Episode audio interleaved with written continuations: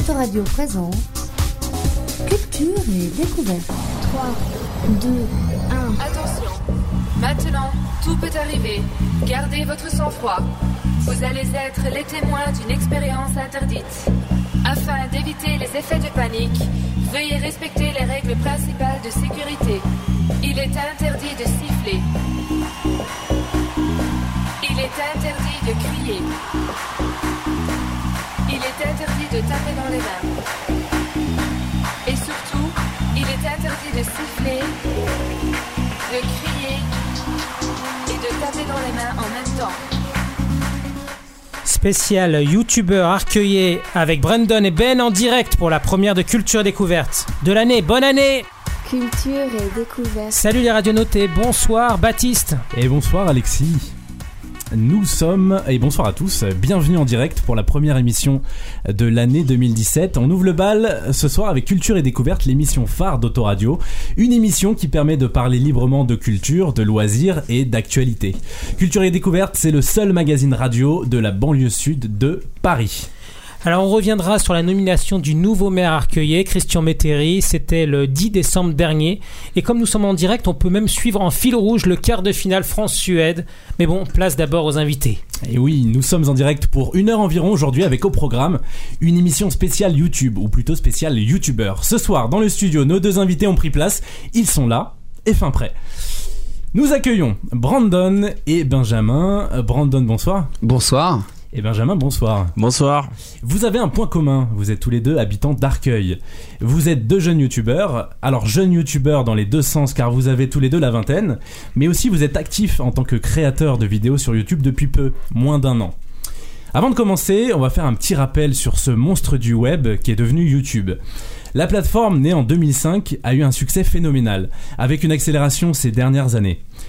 C'est évidemment le plus grand site web mondial de partage de vidéos, mais aussi le troisième site mondial en audience.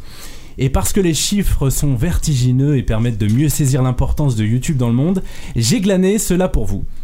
YouTube, c'est 400 heures de vidéos envoyées chaque minute, soit 600 000 heures de vidéos envoyées par jour. Chaque jour, 46 000 années passées par les utilisateurs à regarder des vidéos. Chaque mois, les utilisateurs de YouTube regardent en moyenne 96 vidéos. Chaque mois, les internautes regardent plus de 6 milliards d'heures de vidéos sur YouTube, soit presque une heure par personne sur Terre. Plus d'un million de chaînes dans des dizaines de pays génèrent des revenus. Et enfin, des milliers de chaînes dépassent la barre des 100 000 dollars de revenus par an.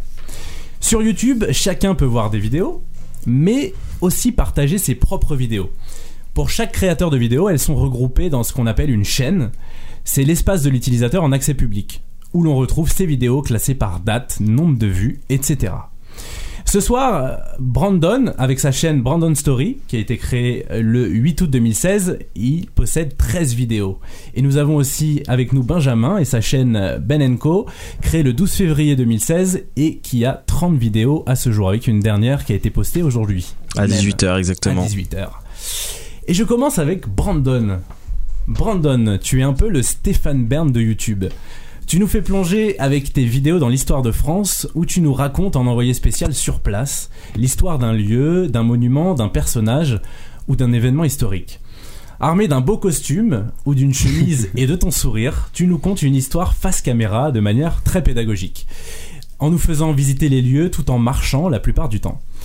Un travail de reportage journalistique scénarisé, très télévisuel qui permet en une dizaine de minutes maximum de résumer et de cerner un sujet.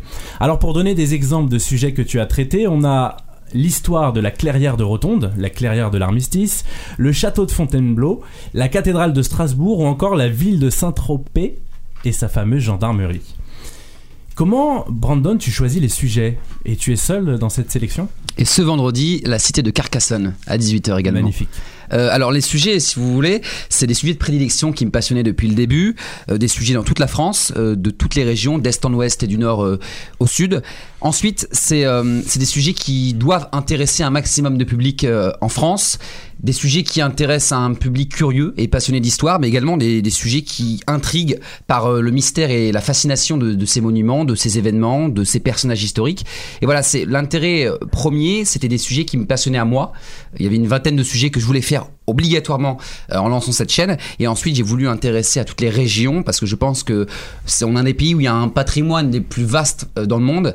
Et c'était obligé de m'intéresser à toutes les régions de France, oui. Et, et quand on regarde en fait tes vidéos, on se demande, voilà, la première question que, que je me suis posée, c'est mais comment tu réussis à entrer dans tous ces lieux historiques pour y avoir accès hors euh, horaire ouverte au public? Parce qu'à chaque fois t'es seul dans ces châteaux tu marches en fait j'étais un petit peu jaloux pour te dire comment tu fais? Bah, c'est très difficile parce que déjà, il y a un long travail d'écriture au préalable.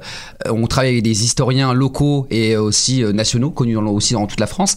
On travaille sur l'écriture la plus exacte possible, la plus euh, euh, objective aussi possible. C'est très difficile sur ça d'avoir un point de vue assez historique et objectif parce que bon, aujourd'hui, beaucoup de sujets politiques portent à confusion. Et ensuite, il y a les autorisations de tournage. Il faut être crédible auprès des différents monuments de France et des, associations, collectivités territoriales. Et donc c'est là que la, difficulté arrive. Parce que si vous voulez euh, s'intéresser à un monument, en parler euh, sur YouTube, surtout quand c'est un jeune qui s'intéresse, c'est assez compliqué. Donc il a fallu avoir certaines trames intéressantes et vouloir euh, transmettre cette passion du patrimoine français, de l'histoire. Donc il y a toute une trame de, travail au préalable. Par exemple, sur une vidéo qui passe, celle de vendredi, sur la cité de Carcassonne, c'est... Un mois de travail euh, d'écriture, ensuite beaucoup de travail avec les historiens et euh, le monument lui-même. Et ensuite, il faut tourner obligatoirement sans public. En majorité, on y arrive, mais des monuments à 5-6 millions de, de visiteurs par an, comme la cité de Carcassonne et d'autres euh, Saint-Tropez par exemple, c'est très difficile. C'est pratiquement impossible. Donc du coup, on tourne avec le public, on essaie de tourner avec eux. Il faut, il faut les laisser passer. Faut, on essaie de voilà s'imprégner de, de ce monument, de ces, de ces lieux, avec ce public parfois sans. Mais l'avantage, c'est Fontainebleau. C'est un des plus grands monuments français qui fait 8 millions de visiteurs par an. On a réussi à tourner euh, un jour de fermeture. Donc ça, c'est assez, euh, assez exceptionnel. Après, l'intérêt, c'est euh, même si on tourne avec du public, c'est pas grave. mais à chaque fois le texte donc est validé par les, les monuments en question tu dois Ah. d'abord envoyer le texte avant de pouvoir tourner dans les lieux On l'écrit au préalable sur l'histoire qui nous intéresse. Réunir 5 à 10 minutes, c'est compliqué hein, pour un monument aujourd'hui. Ensuite, il est validé par l'historien local ou euh, les monuments, le- la personne qui s'intéresse et qui, qui appuie euh, les validations historiques des, des documents.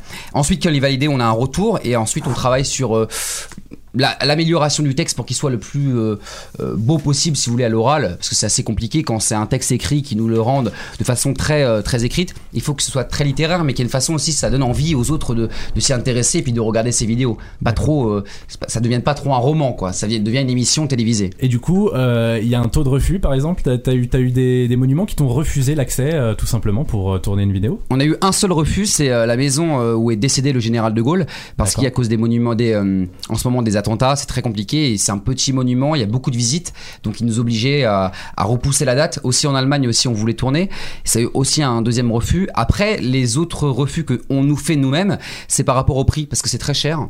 Pour tourner dans un monument, on est censé leur faire de la publicité, même si je pense qu'ils n'en ont pas besoin. hein. C'est pas un petit youtubeur qui va euh, augmenter le nombre de visiteurs. Et encore.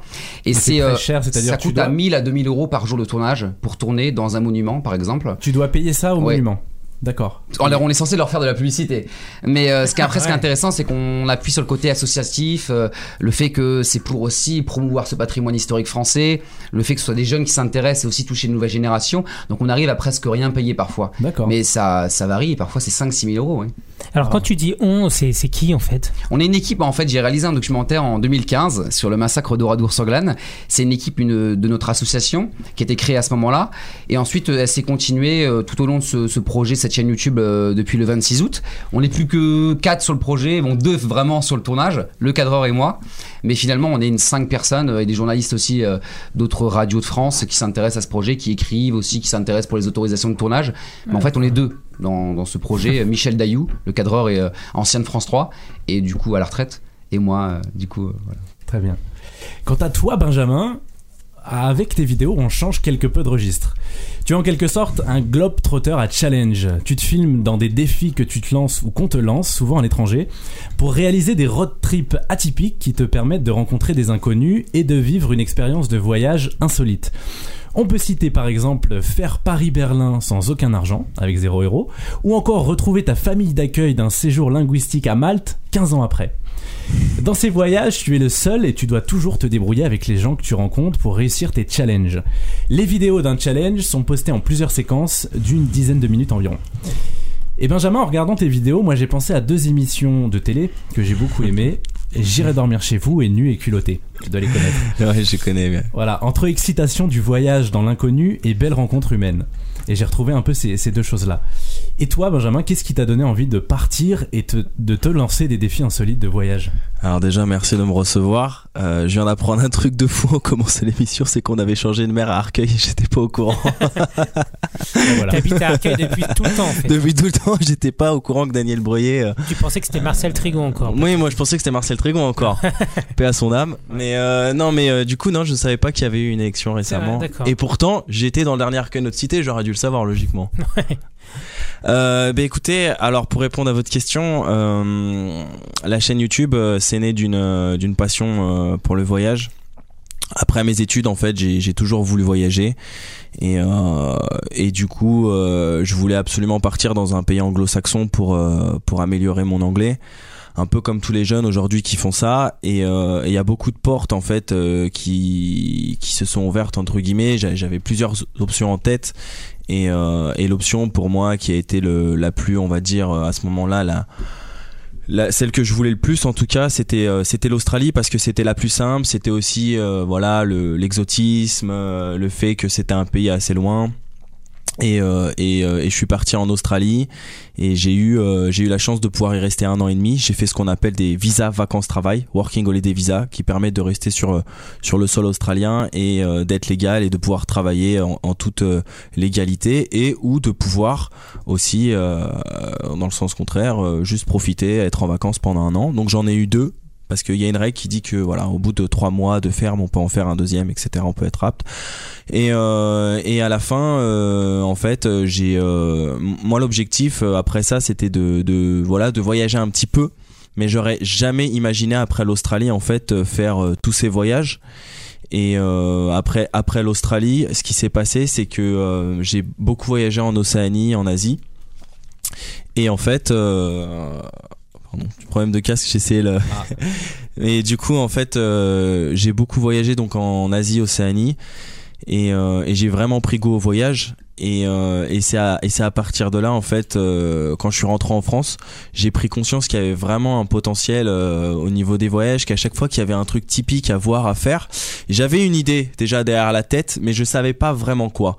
Donc je suis rentré en France j'ai travaillé pendant six mois j'ai mis des sauts de côté pour pouvoir me repayer un autre voyage et je suis reparti à l'aventure cette fois autre continent autre décor entre Amérique du Nord et Amérique du Sud et il m'arrive encore plein de nouvelles péripéties. Et c'est là, en fait, où j'ai créé le fameux concept de défier des villes. Parce que je me suis rendu compte qu'à chaque fois, il m'arrivait toujours des situations cocasses, des trucs sympas à voir, à faire, à filmer. Et, euh, c'est là qu'est né, c'est là qu'est né le concept, en fait, de présenter, en fait, euh, une ville ou un pays travers d'un challenge. Donc, euh, si possible, en rapport un maximum avec la culture du pays. Et voilà. Et du coup, j'ai beaucoup bossé sur l'idée et c'est comme ça qu'est née l'idée. Et tu filmais déjà dans, dans ton voyage? Combien de temps a duré, a duré ce long voyage Australie et puis après euh, Océanie et Asie? Alors, euh, grosso modo, le premier, il a duré entre 2012 et 2014. D'accord. Entre, on va dire, euh, ouais, on va dire un an et demi en, en Australie, puis, puis le reste entre Nouvelle-Zélande, Nouvelle-Calédonie, Asie du Sud-Est. Et euh, le second, à peu près un an. Et tu filmais déjà euh, tes voyages ou alors j'avais acheté une petite caméra, c'est drôle. Et mon but, euh, j'avais acheté une petite caméra quand j'étais en Australie. Ouais. Et euh, mon but, c'était de faire un petit film pour euh, l'emmener au festival de Cannes. Un petit Ah. film, un petit film sur les voyageurs. En fait, ça me faisait rire parce que voilà, on faisait tous la même chose. On, partait tous comme ça, sac à dos. Et, et ce qui était drôle, c'est que sur la route, moi, j'ai acheté une voiture en Australie et on retrouvait souvent les mêmes personnes en fait. Quand on partait d'un point A pour arriver à un point B, on se croisait tous et je trouvais ça drôle et je voulais faire un petit film autour de ça. Et finalement, j'ai gardé l'image, j'ai jamais fait de film, mais à côté de ça, j'ai créé le concept et puis après, après à côté de ça, j'ai racheté une autre caméra, une GoPro, qui était donc euh, beaucoup plus pratique pour moi et j'ai continué à filmer. Et euh, ce mix en fait de vidéos j'en ai fait un petit film de 10 minutes qui retrace mon parcours en fait mais je l'ai jamais vraiment utilisé pour le concept. Et qu'est-ce qui te plaît finalement le plus euh, en faisant ces défis? C'est de les, partager euh, sur YouTube et de voir que ça plaît, que tu as des retours? Ou c'est toi de te lancer des défis et puis de voir ce que ça donne? Ben en fait, ce qui me plaît le plus, c'est que ça me permet d'allier euh, en fait euh, deux passions qui sont pour moi le voyage et l'humour. Et euh, en faisant ça, ça me permet de pouvoir continuer à voyager, mais euh, toujours de, de manière décalée en fait. Mon but c'est toujours de bah, de pouvoir présenter un endroit, mais d'une manière sympathique. En fait, le but c'est, euh, je sais qu'il y a beaucoup de blogueurs voyageurs qui eux vont dans un endroit et qui sont juste avec leur caméra en disant bah voilà aujourd'hui je suis à New York, c'est beau, c'est bien. Si, vous regardez derrière moi, il y a l'Empire State Building. Si vous allez là, vous pouvez faire la Statue de la Liberté. Peu Moi, d'interaction. Voilà, c'est voilà, c'est exactement, c'est pas ce que je voulais. Moi, je voulais c'est qu'il y ait de l'interaction et qui euh, et que j'ai justement euh, comment dirais-je euh, euh, que ce soit dynamique en fait. C'est Mhm. ça que je voulais, c'est créer un aspect dynamique et pas un aspect où on, on regarde et puis euh, il se passe pas grand chose en fait. Et quand tu voyages, t'es toujours, t'es toujours seul ou Toujours. euh, t'es accompagné? Toujours, seul? toujours. D'accord, Avec euh, caméra et ma épaule caméra. et une autre. T'as plusieurs caméras, c'est ça? Alors, je, bah justement, je vais rebondir sur euh, ce que tu as dit tout à l'heure, euh, euh, que ça te rappelait beaucoup deux émissions qui sont J'irai dormir chez vous et Nuit culotté. On me l'a souvent dit et moi, en général, ça m'amuse. Je réponds que je suis la version low cost, euh, low cost budget euh, YouTube de euh, J'irai dormir chez vous, parce que moi, j'ai pas de budget en fait. Euh, tout marche avec une petite GoPro qui euh, qui est où euh, en, en qui est bah, qui est avec moi en fait dans ma main avec une un selfie stick ou bien de temps en temps quand je veux avoir d'autres plans je la fixe sur mon épaule en fait j'ai acheté un petit support épaule et, euh, et donc voilà tout se On passe comme la, ça dans la débrouillardise. on est dans la débrouillardise jusqu'au bout en avec fait ton budget à toi, quoi. avec mon budget à moi moyen, voilà D'accord. petit moyen mais grandes envies grandes ambitions Et ouais, mais si ça marche trop, après, tu vas perdre ce côté low cost. Ben euh, moi personnellement, hein, je vais être honnête, euh, je, je je gar- je garderai l'authenticité, mais j'aimerais bien délaisser certaines tâches. Ouais. C'est-à-dire la tâche montage de la vidéo, j'aimerais bien assister la personne qui le fait, mais j'aimerais bien la délaisser. C'est-à-dire que présenter le concept, vivre le concept, le réaliser, aider la personne qui fait le montage à le réaliser, mais délaisser cette partie-là en tout cas, parce y a la plairait. technique après. D'ailleurs, c'est une voilà. question que moi que j'ai pour vous deux. Euh, Combien de temps euh, vous passez à faire le montage d'une vidéo, par exemple Si on doit donner un, un nombre d'heures en moyenne sur. Carcassonne, et puis celle, la dernière, l'a publiée aujourd'hui pour, je pour pense Ben. que euh, c'est pas le même travail, donc euh, ça, ça- à mon avis, ça va être euh, des, des du- il y a, il y a du travail, c'est, c'est- il y a du travail effectivement. Après, c'est euh, comme on n'est pas sur euh, sur le mais- sur les mêmes thèmes, on va dire. Je pense qu'il y a, je pense que moi de moi Pour ce que j'en ouais, pense, je toi. pense qu'il y a beaucoup plus de travail euh, pour Brandon parce que Bah, ce qui se passe, c'est qu'il y a euh, beaucoup de travail de- d'archives derrière, il y a beaucoup de documents à récupérer, Voilà. on doit payer. Ça qui est un peu chiant d'ailleurs. Parce que finalement, on pense avoir fini le tournage, il y a encore des choses à payer parce que ça reste de l'histoire, ça reste des documents qu'il faut récupérer auprès de l'INA au- et on peut pas les utiliser parce que sinon on est, on est bloqué par YouTube directement ensuite. Et surtout qu'ensuite Ah les, oui. les vidéos sont diffusées sur les, euh, les régions, les villes et les monuments et ils nous obligent. Une, la première vidéo que j'ai publiée, j'avais des, j'avais aucun droit et elle m'a demandé les droits à la personne du monument et du coup elle a pas voulu me les, euh, me partager la vidéo parce qu'il y avait aucun, euh, aucun, on n'a pas payé euh, finalement ces, ces images d'archives. On l'a remis en ligne ensuite et elle a été partagée. Voilà, D'accord. parce que c'est des questions. Voilà. Mais sinon, euh, ça nécessite euh, deux jours de travail, de montage. Ah oui. Euh, toujours, ouais. ouais, c'est du 16-20 heures environ. C'est long. Parfois, en fait, le, la partie, euh, au, la partie au préalable qu'on tourne en amont euh, pour les autorisations de tournage et l'écriture, c'est la partie la plus ennuyante. C'est bien à faire si on se dit voilà, si on commence à écrire la vidéo, mais c'est très très long. Ah, c'est du, c'est du boulot ah, administratif. moi, pareil, j'aimerais bien délaisser ça à quelqu'un d'autre aussi, euh, ce travail. Je peux le laisser, mais le problème, c'est que je sais comment fonctionnent les vidéos. Déjà, à l'écriture, je sais comment Ouais. ça va être ensuite sur YouTube. Donc, c'est compliqué à délaisser quand on n'arrive pas à transmettre un maximum. C'est très compliqué. Après, on va pas être d'accord. Et moi, je suis trop perfectionniste pour laisser à quelqu'un vraiment Et entièrement. puis vous le en êtes aux prémices, vos, vos chaînes sont assez jeunes finalement, euh, elles ont pas un an. Euh, et donc du coup j'imagine qu'il faut d'abord avoir fait un petit peu ses preuves et, vous êtes toujours dans la modification euh, les, les vidéos quand on regarde vos premières vidéos et les, les, les dernières elles sont pas les mêmes on voit qu'il y a quand même une évolution donc euh, c'est ça aussi qu'il faut qu'il faut voir Mais de toute manière, euh, si on prend même les plus gros youtubeurs à l'heure actuelle français, que ce soit Norman ou Cyprien, euh, ce sont toujours eux qui font leur montage. hein.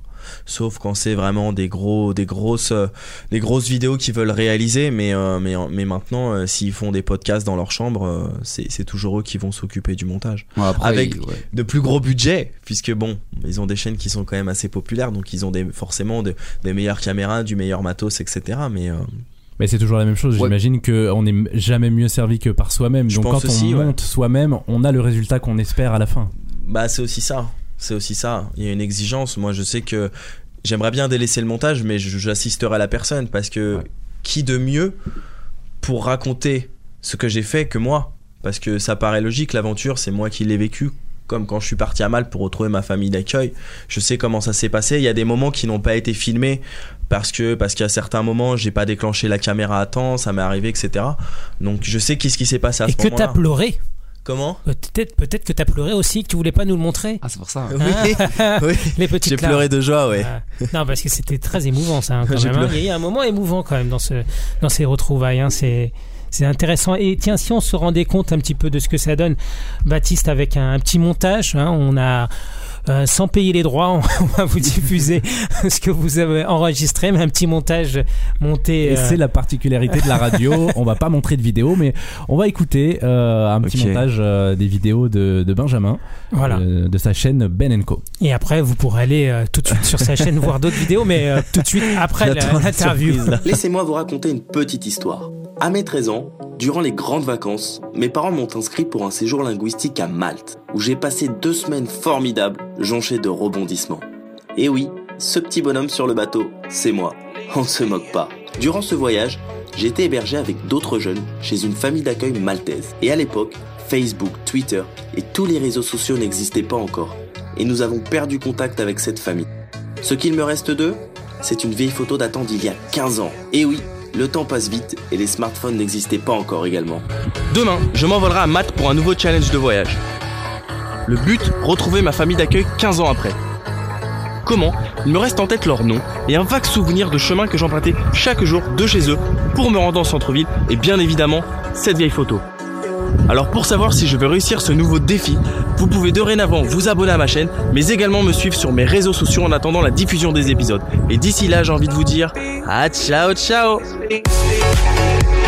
Hello mes amis, j'espère que vous allez bien. On se retrouve à Strasbourg aujourd'hui pour un nouveau défi et des villes. Et pourquoi Strasbourg? Parce que c'est tout simplement LA capitale de Noël par excellence en France. Et il y a quelques jours, je vous ai demandé de m'envoyer un challenge sympa, fun, ludique, si possible en rapport avec la culture de la ville de Strasbourg, mais également avec la magie de Noël. Et pour le coup, vous avez été nombreux à me demander, Ben, si tu vas à Strasbourg, il faut absolument que tu te rendes au marché de Noël pour te faire offrir des spécialités afin de les redistribuer à une personne dans le besoin.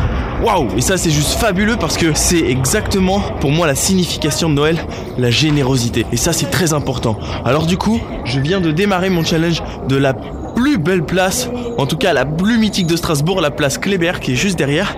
Et donc là, on arrive tout droit au marché de Noël qui est juste là-bas, en face. Et puis, on va essayer de commencer le challenge. On va voir ce que ça donne, en espérant que les commerçants soient généreux. Faut savoir qu'il y en a plusieurs dans la ville, hein. il n'y a pas que celui-ci. Ils sont un petit peu euh, éparpillés à différents endroits euh, de la ville. Mais celui-là, c'est l'un des plus grands. Bonjour, comment allez-vous? En fait, voilà, je fais un petit challenge. Le but, c'est que pour Noël, je dois récupérer des spécialités au marché de Noël pour les redistribuer à des. Est-ce que vous avez quelque chose à m'offrir, s'il vous plaît Peu importe ce que ça peut être, un gâteau, n'importe quoi. euh. Ah ouais, donne un beignet. Ah, pas Non, non, c'est pour un sans-abri. Je fais une collecte. Mon but, c'est d'avoir un gros panier à la fin et justement de, de pouvoir offrir ça à une personne dans le besoin pour Noël. Et lui, c'était un joyeux Noël. Wouh, super Yes Le défi a commencé, mes amis, c'est parti. Merci beaucoup à ces gentils commerçants. Tu vas pas manger un toi. hein. Autoradio, la radio qu'il te faut.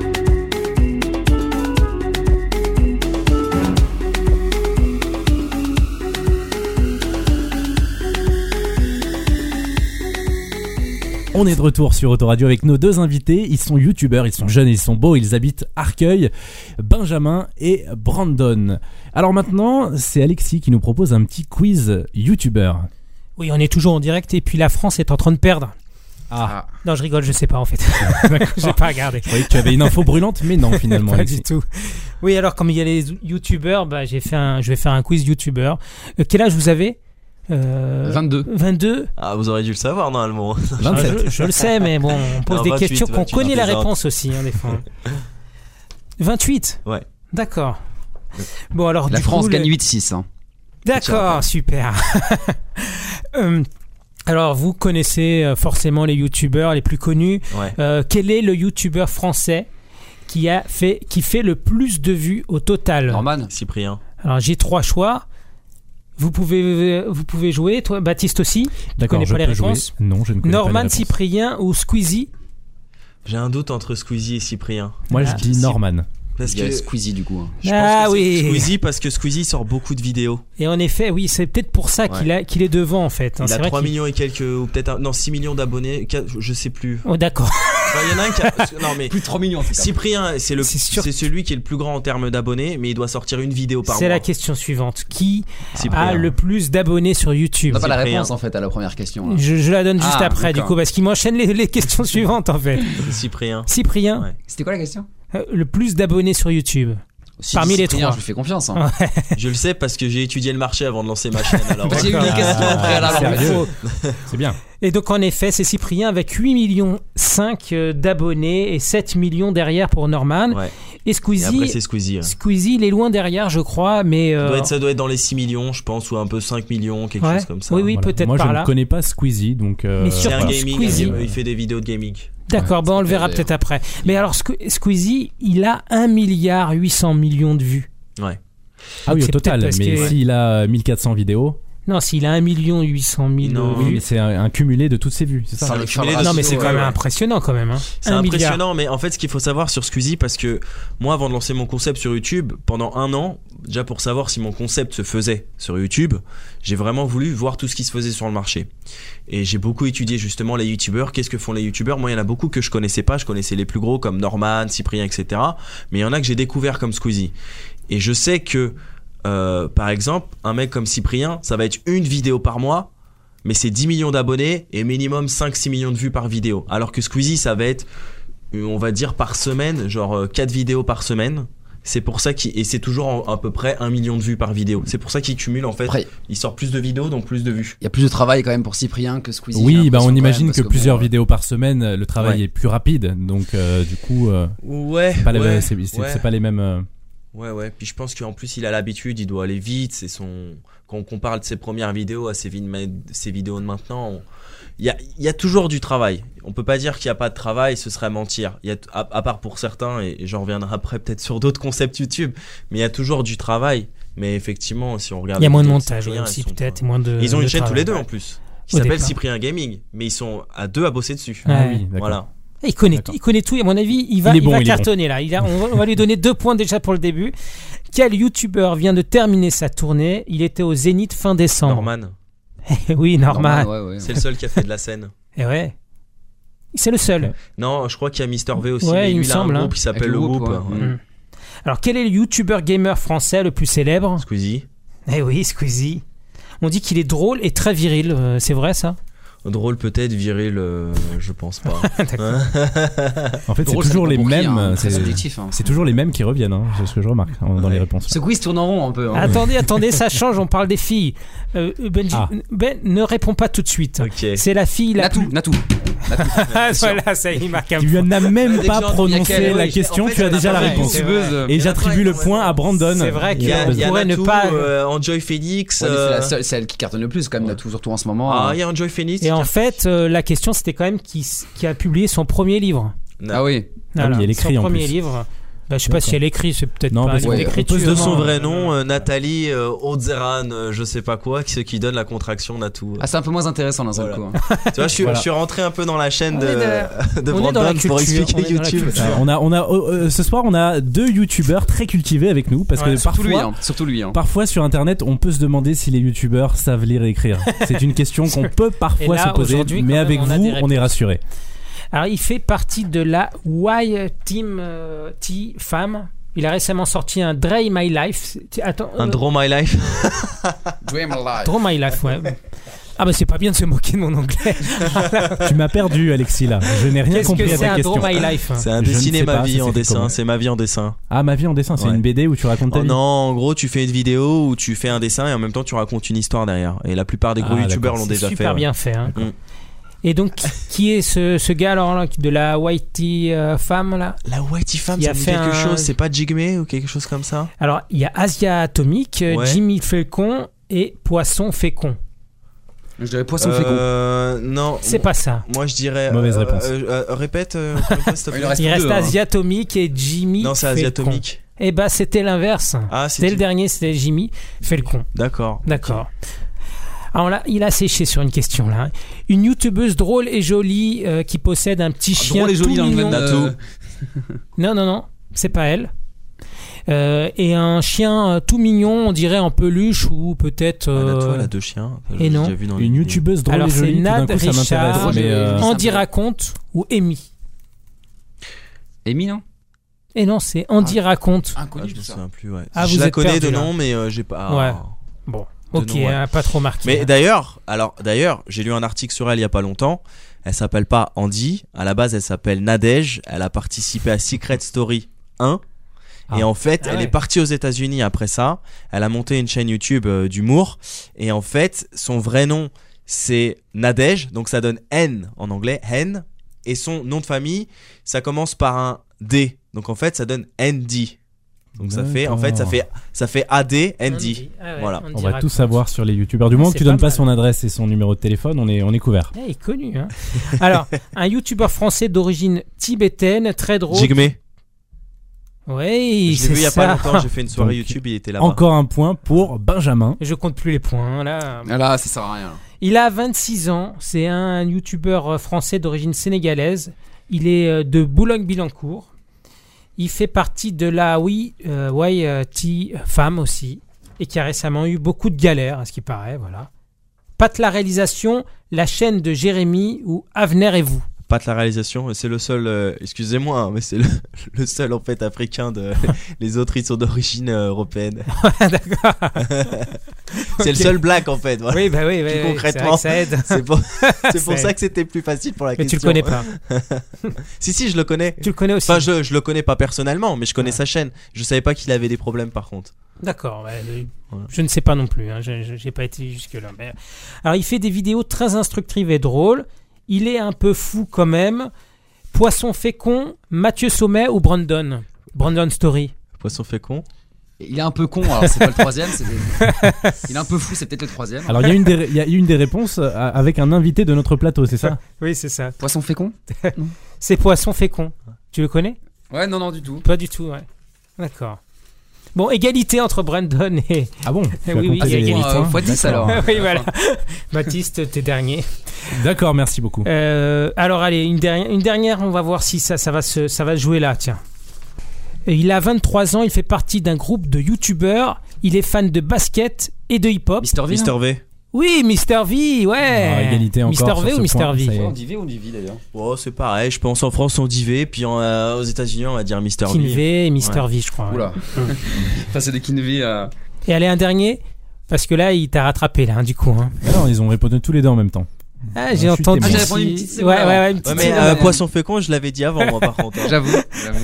Alors, vas-y, rattrape-toi sur celui-là. Il relève des défis très populaires grâce à ses caméras cachées. Benko. Non, ouais. Non, euh.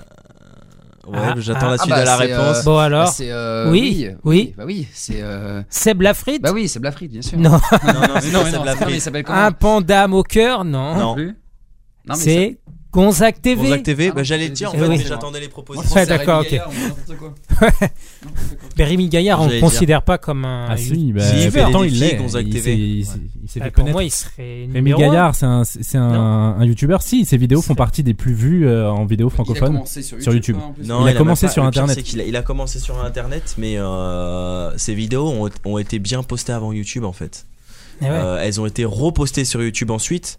Mais par exemple, sa vidéo où il va manger au McDo gratos, euh, où il montre la technique Ah ouais. pour aller manger au McDo gratos, Ouais. elle a été repostée sur YouTube après la création de YouTube en fait. Elle était déjà connue en fait. Et Oui, je sais pas mais- par quelle. euh, Ah, il y avait je sais pas où est-ce qu'elle était euh, hébergée. Avant YouTube, il y avait Ouais. d'autres plateformes. je sais pas où est-ce qu'elle était hébergée avant YouTube, mais euh, D'accord, mais il s'est fait connaître quand même avec ouais. YouTube Ça et Dailymotion en à l'époque. 2002-2003 cette vidéo, je crois. D'accord. Ouais, YouTube datant de Ouais. 2005. euh. Oh. Très bien, bah, bah, bravo. C'était un beau duel entre Brandon et Ouais. euh, Benjamin, nos deux youtubeurs euh, invités ce soir. Merci Alexis. Ouais. Je, j'ai- je veux aussi euh, proposer quelque chose. Il a quelques minutes encore Bon, pour réfléchir. cadeau alors. Hein. Je- Voilà. le c'est- Eh ben écoute, Ben, je te propose un défi. Ok. Hein, euh, Aïe, aïe, aïe. On va continuer encore un peu Aïe. l'émission, mais tu as le temps un petit J'ai peu pas de la réfléchir. caméra, c'est dommage. Voilà, eh On ben, a j'ai- on a une caméra, on, va, Ok. on va essayer de filmer. Si, si, ça, si, si tu es prêt, hein, bien sûr, je on suis te prend toujours prêt. vraiment en direct, là, sans Je suis- filet. Je suis Si tu prêt. es prêt, euh, là, euh, on va faire, on va continuer un peu l'émission. Après, on va faire une pause musicale et pendant cette pause, on prend notre blouson. Moi, je prends la caméra. Ok. hein, tiens, une pour la, pour, la- pour une fois, t'as un cadreur, blouson. tu vois. hein, bah, je sais pas pas- si c'est le meilleur. pas à mais- faire le montage en plus. Ah ouais, peut-être. peut-être que si. Et donc, du coup, euh, il faudrait aller trouver en 3-4 minutes Ouais. quelqu'un euh, dans le voisinage qui viendrait ici dans le studio d'Autoradio. Hein, bien sûr, là, on a Jean-Louis dans le studio, c'est pas Jean-Louis. Hein. Tu trouveras quelqu'un, il y a la maison de solidarité juste à côté, la bibliothèque qui a dû peut-être être encore ouverte jusqu'à 8 heures, peut-être. euh, voilà, trouver quelqu'un. Et Si- elle devrait rester toute l'émission ou bien Oui, elle peut rester mieux, tu vois, un si elle- petit quart d'heure, 20 Ah, minutes Ah, un euh. petit quart d'heure, c'est Ouais, déjà pas mal, non tu... pas mal. Ouais, tu veux... Je valide. Si elle reste ouais. au moins euh, Voilà. plus de 5 minutes, ça marche. Voilà, et que ce soit une femme euh, à forte poitrine, euh, jolie, Jeune. jeune. On se calme. Alors je me dois de remettre un petit peu de sérieux dans cette émission. Euh, Benjamin, euh, en fait, on a réussi à pirater ton smartphone Ok.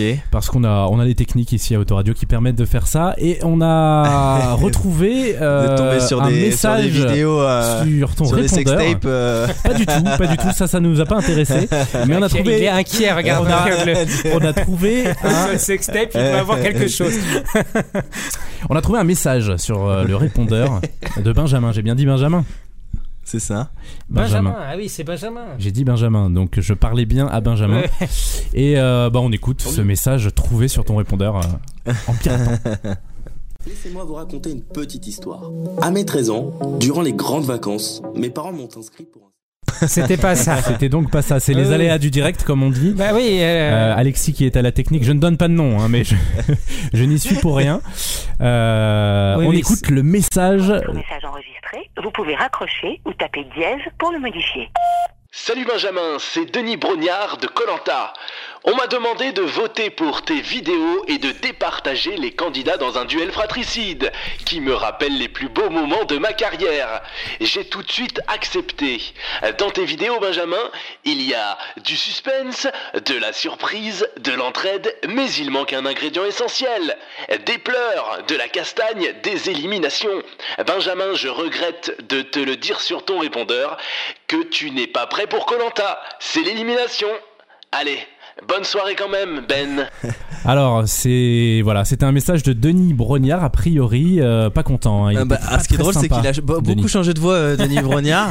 Et, ce qui est drôle, c'est que c'est un, un message un peu, euh, on va dire, subliminal, puisque j'étais en contact pour, euh, pour participer à Colanta justement, Non. pour pouvoir développer ma chaîne YouTube. En fait, euh, j'avais, j'avais, euh, j'étais en contact pour pouvoir faire l'émission. Euh, malheureusement, je pense que, et je peux même le dire tout de suite, ça ne se fera pas. Ah. Euh, je suis en contact avec une autre émission dans le même style qui devrait sortir sur la TNT. Euh, J'attends la réponse en fait. encore. Non, une émission, nouvelle émission qui sera un mélange en fait entre Colanta et Pékin Express. Alors on n'a pas voulu me dire euh, le nom de l'émission, on n'a pas voulu me dire exactement. euh, C'est présenté par Denis ou pas? Non, Même pas? ce sera D'accord. pas présenté par Denis, malheureusement. Euh, du coup, en fait, voilà, c'est une émission. Moi, le, voilà, je voulais participer à une émission pour pouvoir faire encore connaître un peu mes, mon concept et mes projets, ma chaîne YouTube. Et, euh, et je voulais pas participer à n'importe quoi et des choses qui m'intéressent pas. Et pour moi, les deux seules émissions à l'heure d'aujourd'hui qui m'intéressent, c'est euh, Colanta ou Pékin Express. Pékin Express n'existe plus, mais il y a cette, cette seconde émission où j'ai passé un casting et j'attends les réponses. Voilà, si ça se fait, tant mieux. Si ça ne se fait pas, comme je dis toujours, chaque chose est faite pour une raison. Ça aurait été un bon aventurier quand même. Hein. Dans Ouais. Colanta Ouais, je pense. Bah écoutez, ouais, si Denis écoute Autoradio, euh, voilà, n'hésitez pas à revenir vers Ah, moi. Il faut survivre au Miguel La aussi, hein. proposition est lancée. Alors Brandon, euh, Brandon, moi j'avais cette question, euh, tout simplement, je voulais savoir d'où te vient cette passion pour l'histoire. Je crois que tu, soit tu es encore étudiant ou tu as été étudiant en histoire. Tu as fait aussi euh, de la comédie. Parle-nous d'un petit peu de tout ça. Ouais, en sortant, en sortant de terminale, j'ai fait beaucoup de jeux télévisés. D'ailleurs, j'ai aussi participé au casting Colanta. J'étais dans les 30 derniers pour 20 candidats. Un point commun. il y a un an. Et, euh, et du coup, sur le tournage euh, des 12 coups de midi, il y a un producteur qui m'a, entre guillemets, repéré et qui m'a proposé de participer à un casting d'une, d'une, d'un, de, de nos chers voisins, en fait, si vous voulez, sur TF1.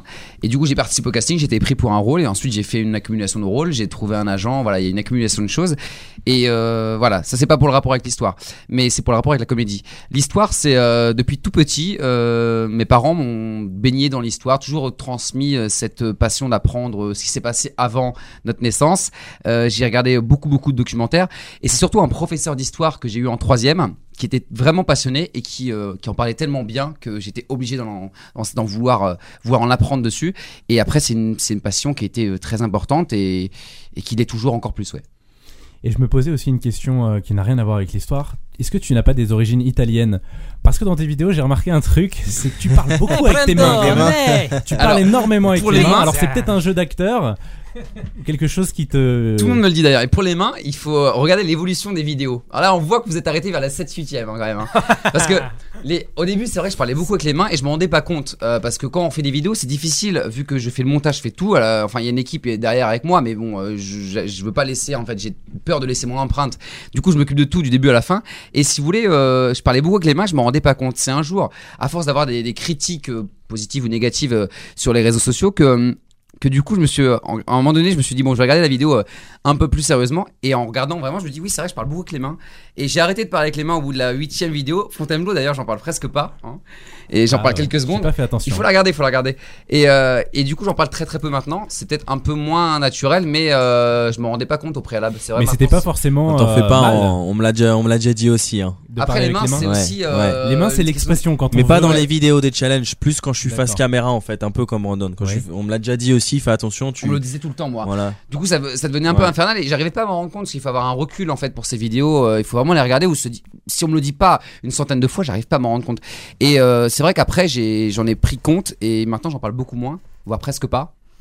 Du coup, ça enlève un peu ma patte personnelle, mais bon, euh, c'est, euh, il faut toucher. Le but de l'intérêt aussi, c'est toi aussi, je pense, j'imagine, c'est euh, varier en fonction des critiques qu'on a euh, sur les réseaux sociaux pour s'améliorer, toujours s'améliorer. C'est le Bien but. sûr. changer sûr. format, changer tout ce qui se passe pour euh, voilà. Et alors une un- seconde sur, sur Colanta parce que du coup je suis intéressé moi Colanta comment ça se passe là l'histoire des, des 30 là? À la fin. Bah, au début, il y, a dix- il y a plus de 10 000 candidats qui envoient leur, euh, leur candidature Ouais. sur Internet, sur MyTF1. Moi, j'ai eu la chance de ne pas passer par cette étape-là. J'ai fait d'autres jeux, euh, Mollet Drop et, d'autres.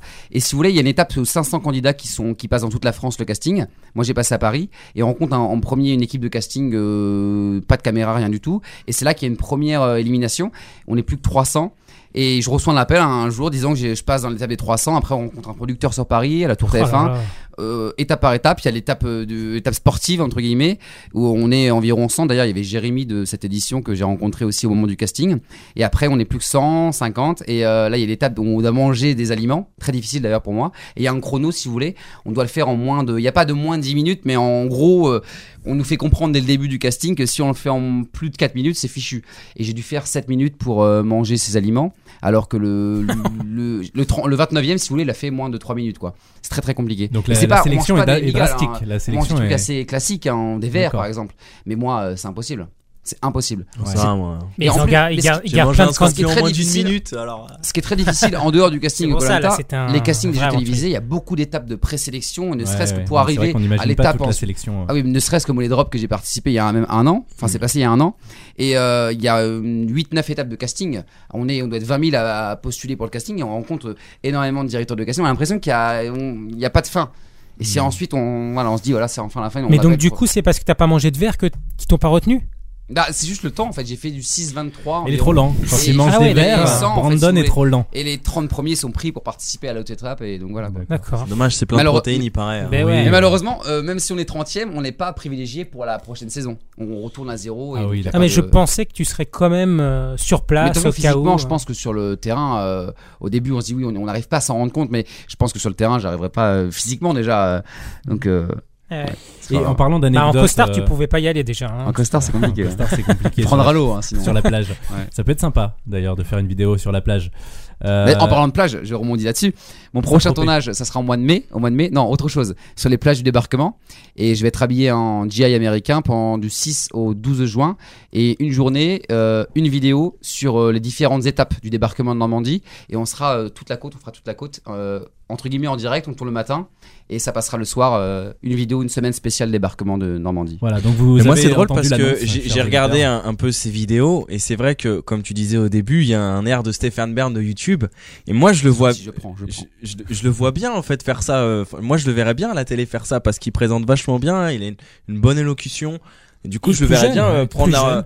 La relève un peu de Stéphane Bern. Est-ce qu'il y a d'autres euh, présentateurs télé ou animateurs qui t'ont Il y, en a, inspiré il y en a plein. Il y a Denis Brognard déjà. Il y a Ah. Bernard de la Villardière. Alain Oui, Decaux, voilà. Alain Decaux pour les plus C'est ce anciens. que je disais, un mix de Bernard de la moi. Pour, et- Ouais, c'est vrai. Il Ouais, y a oui. Franck Ferrand, Patrick Poivre d'Arvor, Élise Lucet, parce que j'aime beaucoup cette femme, euh, Laurent Delahousse aussi. euh, il y en a beaucoup qui, qui a un panel de personnes qui m'ont influencé dans, dans ma passion pour la télévision et l'histoire, entre autres, pour euh, Stéphane Mais Bern. on voit que c'est une passion parce que je le dis pour les auditeurs qui sont pas là, mais quand il en parle, il a les yeux qui brillent et ça en général. C'est vous qui me faites briller, c'est pour ça.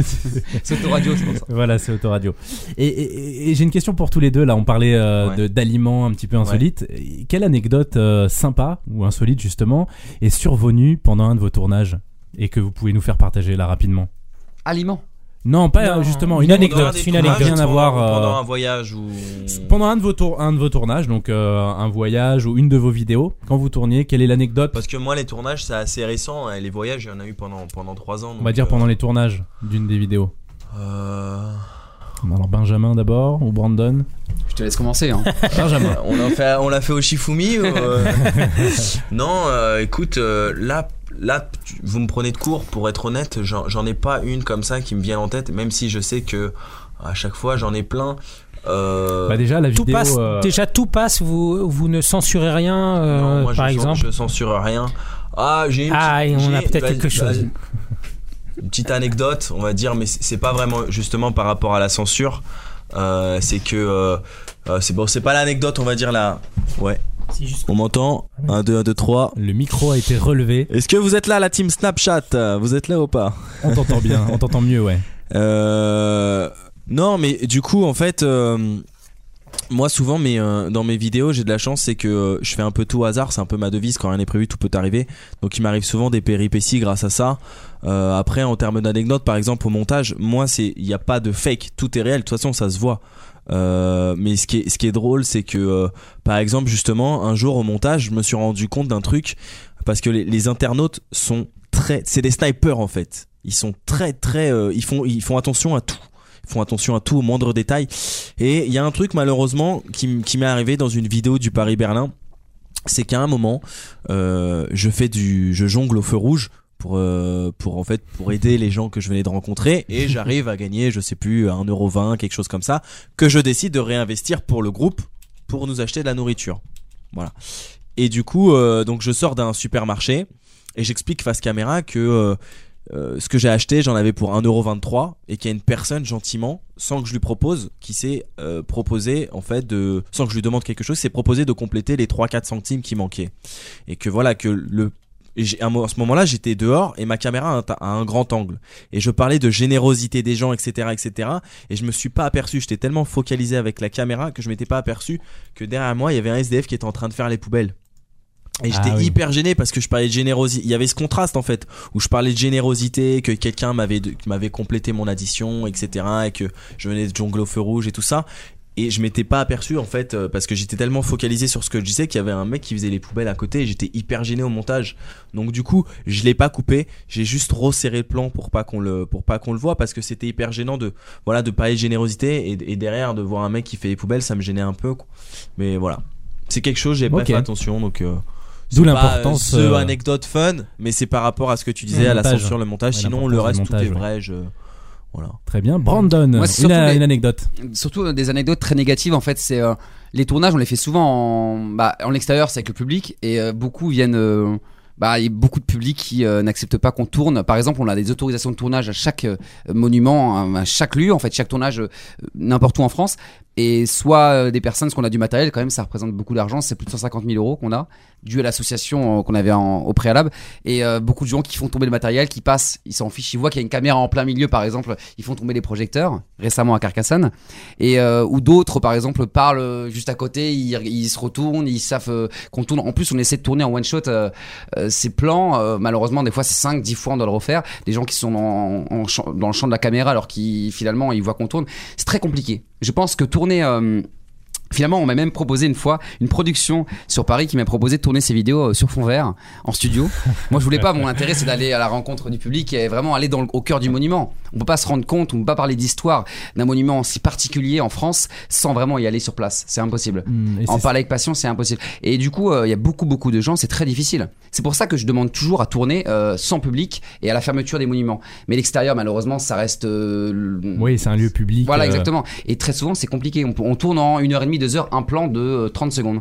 Mais c'est vrai ce qui passe, qui arrive, qui fait tomber le matériel, qui reste devant, qui disent quelle télé c'est quelle télé, ou, Hmm. le, ou les gens, comme à Carcassonne, qui sont autour de la caméra et qui applaudissent quand c'est fini, alors qu'en fait, on veut, on veut un peu de la marge euh, pour le montage, donc c'est compliqué. Très Et c'est difficile. vrai, ce qui, est- ce qui fait la particularité euh, de tes vidéos, Brandon, c'est que justement, il y a ce côté professionnalisme. Et quand tu, au départ de la vidéo, par exemple, si on prend celle euh, du château de Fontainebleau, quand tu arrives dans cette grande pièce de Fontainebleau et qu'il n'y a personne, c'est là que je parlais de jalousie tout à l'heure. euh, moi, j'aimerais bien aussi visiter, par exemple, la galerie des glaces de Versailles, qui n'est pas loin d'ici, euh, sans aucun public. Et le fait aussi que tu aies accès à ces lieux, euh, on en a parlé tout à l'heure, sans qu'il y ait personne, et ça rend quelque chose je trouve, très professionnel.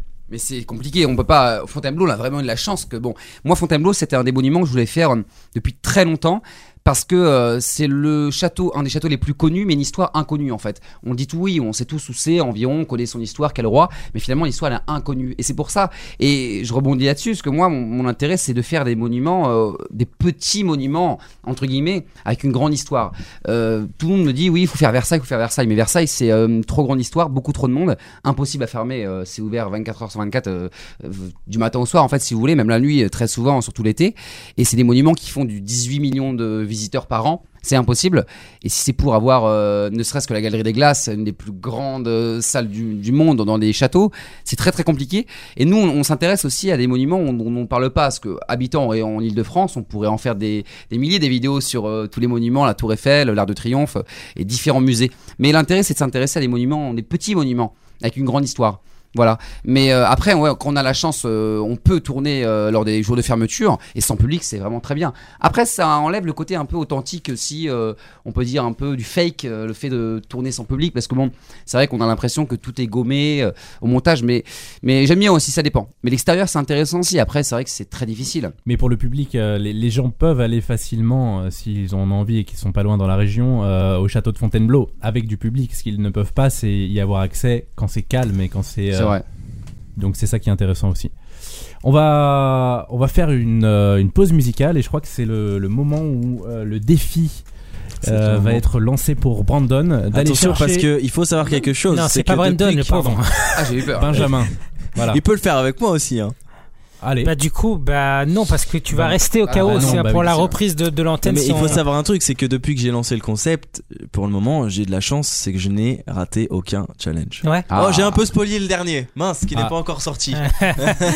Ah oui. Donc attention aujourd'hui, challenge à relever. Il est Allez déjà chercher sorti il y a quelqu'un. 18h, non? Non, c'est pas celui-là. Ça, Ouais, c'est ouais. un vlog euh, de Londres et euh, le défi sort euh, cette semaine, vendredi. Euh, le- Il y en a quand même un où il y a marqué le jour où j'ai rencontré Thierry Henry. J'ai regardé la vidéo jusqu'à la fin. Je l'ai regardé deux, trois, aussi, quatre fois. Et je n'ai pas vu Thierry Henry à part avoir. en statut. Oui, laissé euh. C'est ce qu'on appelle, alors dans le jargon, ça aurait pu faire une bonne question, c'est ce qu'on appelle un titre putaclic. C'est-à-dire qu'on incite les gens à cliquer pour aller voir la vidéo.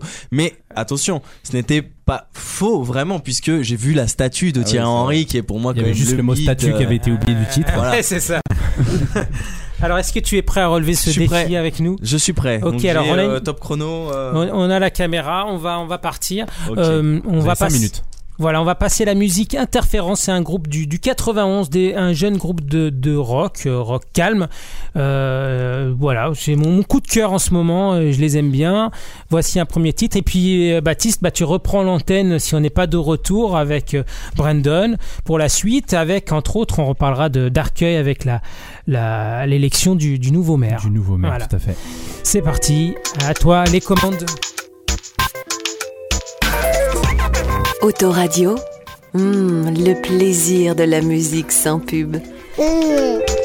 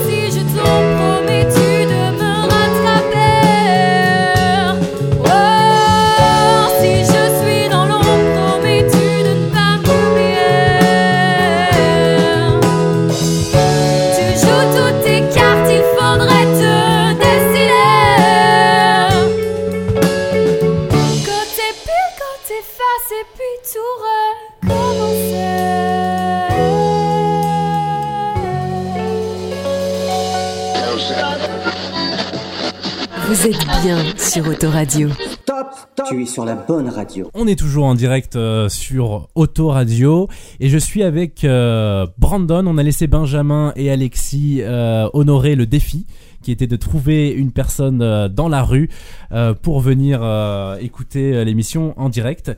Et Brandon, j'ai euh, bien sûr j'ai d'autres questions à te poser parce que je suis curieux, de nature curieuse.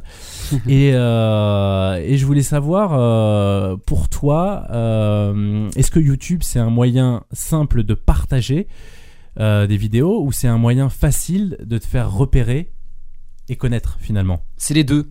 Dans un premier temps, c'est beaucoup de partager parce que je pense que si on partage pas notre passion, on n'arrivera pas ensuite à avoir quelque chose par la suite et avoir une sorte de tremplin. Mais sur le long terme, c'est obligatoirement, ça sert de, vitrine et de tremplin, je pense, oui. C'est une sorte de, boucle, on en parlait tout à l'heure, c'est euh, c'est un peu ça. Au départ, c'est partager ma passion pour l'histoire et vraiment transmettre ce que je sais faire et ce que j'ai envie de montrer et intéresser, euh, parce qu'en France, il y a tellement un beau patrimoine qu'on est obligé d'en parler si les autres ne le font pas. Et ensuite, sur le long terme, c'est évidemment, euh, bien sûr, une sorte de repérage, bien sûr, c'est obligatoire. C'est maintenant avec YouTube et Internet, euh, on peut facilement, quand on voit le nombre de YouTubeurs qui font du cinéma ou autre chose, et, euh, donc je, pense que oui, c'est obligatoirement euh, un, moyen de vitrine. Et est-ce que, est-ce que au niveau du nombre de vues, j'ai pas, j'ai pas vraiment comparé, mais est-ce que c'est pas parfois difficile de donner autant d'efforts? On a vu combien de prenait de, de temps le montage d'une vidéo, combien de prenait de, de temps le, tournage d'une vidéo. Est-ce que c'est pas difficile de donner autant d'efforts sur euh, des vidéos et finalement de se retrouver avec un, un nombre de vues assez limité? Est-ce que t'es pas déçu parfois de, du, score, si on peut appeler ça un score, que font euh, tes vidéos? Si, totalement, totalement, parce que le nombre de. L'argent déjà que ça représente une vidéo, c'est du 1500 euros minimum par vidéo. hein. Ah oui, je compte vraiment par vidéo. Bah, le tournage, euh, par exemple, le Carcassonne, c'est à 850 km, il faut l'hôtel, il faut tout ça, et, et on est deux ou trois. Non, c'est c'est 1500 euros au moins par vidéo. Et euh, bien sûr, et qu'on- surtout qu'on est tellement perfectionniste au montage, on travaille sur des détails, des, des fois on passe des heures et des heures pour des petits détails de musique, en fait finalement insignifiants, qu'on n'a pas de retour sur ça. Évidemment que c'est assez, euh, assez triste finalement quand on regarde les résultats. Après je me dis que ça reste de l'histoire, ça reste, ça touche pour le moment un, public assez, euh, assez fermé finalement, c'est des gens cultivés, pas encore les gens qui s'intéressent plus ou moins à notre, à notre France en elle-même, à notre culture, c'est que les gens curieux, vraiment passionnés au sens propre et au sens strict. Et donc c'est ça, c'est un peu, bien sûr on est mais comme je dis, euh, c'est une sorte de, la rentabilité se fera sur euh, cette sorte de vitrine que représentera cette chaîne sur le long terme. Je pense que en faisant de l'histoire avec des mots techniques qu'on utilise, et parce que je pense que c'est pas, ces vidéos ne fonctionneront pas dans le sens où c'est pas le bon format YouTube. YouTube c'est pas fait pour ça, je pense que c'est fait pour, euh, on passe du bon temps, ça touche tout public, ça va intéresser du 7 à 77 ans, et euh, je pense que c'est pas fait pour, parce que c'est une sorte de émission télévisée, c'est un peu des racines des ailes, un peu sur YouTube, et je pense que les gens n'ont pas envie de voir ça quand ils vont sur Internet. Mais euh, c'est ce que je dis, c'est l'intérêt, la rentabilité se fera pas sur l'argent et sur le nombre de visionnages, mais sur le long terme avec euh, une sorte de vitrine pour la suite, ouais. Mais qu'est-ce qu'on qu'est-ce qu'on te dit euh, Quels sont les retours des, des, des utilisateurs, des gens qui voient tes vidéos? Que- Quelles sont les, les choses qui reviennent le plus? Bah, pour le moment, c'est beaucoup des amis des amis de mes amis. Donc ça reste un public très fermé. Je pense pas le plus objectif possible. C'est assez compliqué de, de- de déjà de trouver un public sur YouTube et déjà de marcher, euh, surtout que ça fait 5 mois que la chaîne existe.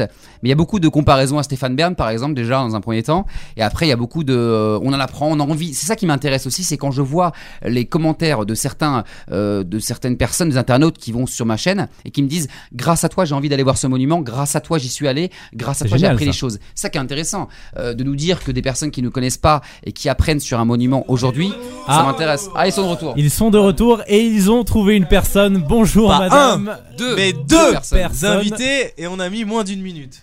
Euh, Oh. D'accord. Nous, Ouais. Enfin, nous, ça fait 10 minutes qu'on est là. Exactement. Bienvenue, en tout cas dans le dans, dans- dans le studio. On a deux personnes. On a des chaises. Je pense qu'il y en a une euh, là-bas. Euh, vous pouvez en prendre. Donc on verra, on verra ça euh, sur la sur la vidéo qu'on a Donc faite. euh, hein, je, je résume trucage, avec un sans cadreur sans euh, trucage. Voilà, on a je essayé. résume. Brandon est allé euh, chercher quelqu'un dans la rue. C'était son Brandon. défi. Brandon Voilà. Et Madame, vous vous appelez Catherine, Catherine et Gloriane. et sa fille Gloriane qui sont là avec nous dans le studio. C'est pas Brandon hein, qui est parti, hein. moi je suis toujours ici. hein. C'est j'ai j'ai encore euh, je me suis Ouais. encore trompé de prénom. Voilà, c'est c'est- mais en même temps ça commence par B. C'est vrai, c'est Et vrai. euh, voilà. Et comme mon prénom également commence par B, et ben je, je me prends un petit peu les pieds dans le plat. Eh bien, on C'est peut un dire peu le que- foutoir, hein, mais Oui. voilà. Cette émission, voilà, bah, en même le temps, live, le sans filet. voilà, il a réussi. Et Benjamin. facilement, hein, vous verrez dans la vidéo. Euh, La vidéo sera assez postée impressionnant. sur le site d'autoradio.com. On verra le défi. Alors, ce qui est drôle, c'est qu'il y avait personne dans la rue. C'est vrai, c'était désert. Est-ce que je dois spoiler ou pas? Euh, un petit peu, allez, un teasing. Un teasing, ah, ça, ça- ça s'est passé comme ça. Voilà. D'accord, On très très bien. pas plus. On verra la vidéo sur autoradio.com. Connectez-vous et on va poursuivre l'émission. Euh, bienvenue. Euh, on a on a donc trois spectateurs dans le studio d'Autoradio en plus de nos deux invités. Euh, c'est pas mal quand même, Alexis. C'est pas mal, hein, on double l'audience. hein. Voilà. Non, je ne sais, je ne sais pas. hein. Ça y est, je crois que nous sommes euh, l'heure de, de gloire de cette, euh, Voilà. de cette radio est est arrivée arrivé. à son apogée aujourd'hui. Grâce, euh, grâce, euh, grâce à Ben, hein. on va te recruter à chaque fois pour remplir le, le plateau en fait. hein. Voilà. On va finir au Stade de France si ça continue. Hein. Voilà, alors je, je, je, je, je vais euh, non pas casser l'ambiance, mais je vais envoyer une question un peu plus sérieuse. J'avais envie d'avoir votre avis à tous les deux. Euh, on sait que les jeunes de 18 à 34 ans, à 34 ans peuvent passer par jour plus de temps devant des vidéos sur Internet qu'à regarder la télé aujourd'hui.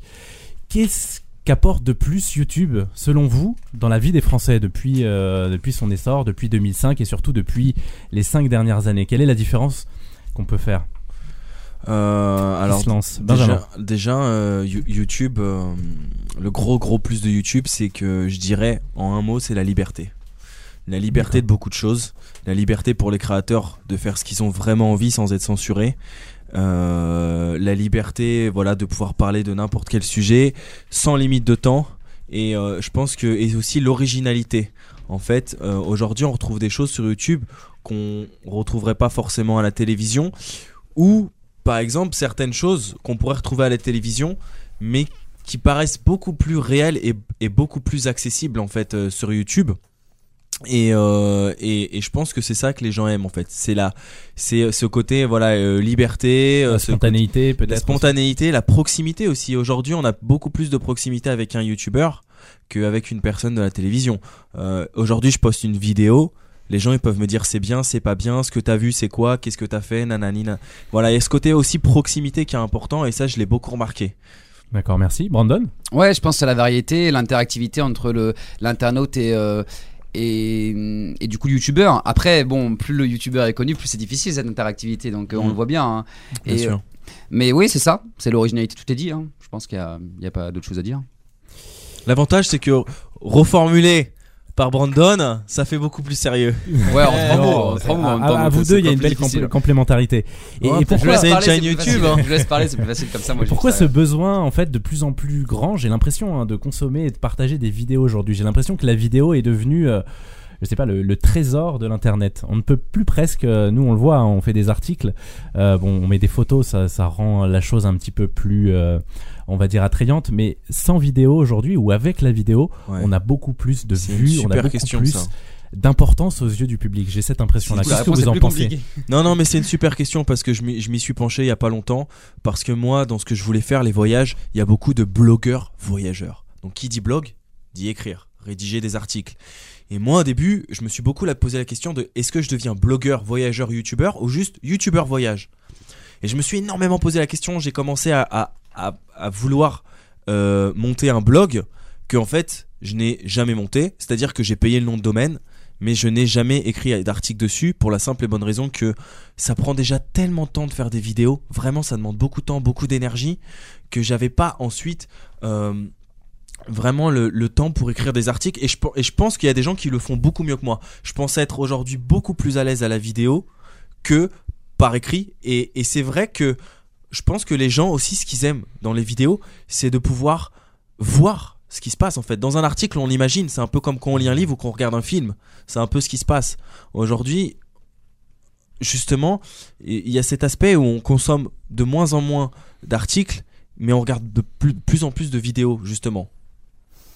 C'est Oui, tellement accessible à tout le monde en fait. À la Oui, fois. voilà, c'est peut-être l'accessibilité parce Mm. que finalement, euh, vos vidéos sur Internet, euh, on voit aussi des choses sur à la télé, mais la Bien télé est, est- est moins vue par les jeunes. Oui, mais si on revient en, en termes d'articles, il y a beaucoup d'articles qu'on peut retrouver, par exemple, que ce soit sur des blogs de voyage, Mm. que ce soit sur des sites euh, en libre accès comme euh, Le Parisien. Il y a beaucoup de choses qu'on peut lire, mais aujourd'hui, les gens préfèrent regarder de la vidéo Et sur Internet. sur Internet. Bien tu sûr. voulais ajouter quelque chose Non mais tout est dit, je pense. Il en parle tellement bien que c'est compliqué d'ajouter Bah en fait, chose. non, Ils mais sont en sympas fait, c'est pas entre eux, ça, en c'est plus, que hein. moi, j'ai, moi, j'ai, je suis pas arrivé euh, euh, comme ça euh, par hasard. Hein. Je me suis pas réveillé un jour en me disant que j'a- j'allais créer une chaîne YouTube et puis tiens, j'allais parler des voyages et puis tiens, défier des villes. Non, je y me a suis toute une vraiment. euh, derrière, c'est, né d'une passion parce que comme tout YouTuber, ça naît toujours d'une passion. Mais j'ai beaucoup regardé ce qui se faisait et comment moi j'allais le faire. Et en fait, je me suis posé beaucoup de questions et je me suis dit dans quel domaine je suis le meilleur? Et moi, je suis largement meilleur face caméra tout seul, en interactivité avec les gens, un peu comme ce qui vient de se passer dans la rue à l'instant, que à écrire des articles en disant bah c'est génial, si vous allez au Vietnam, faut voir la baie d'Along, il faut faire ci, il faut faire ça. Je préfère le faire en vidéo en fait. J'ai beaucoup plus d'aisance. Et je trouve que ça, ça décrit beaucoup mieux de voir quelque chose.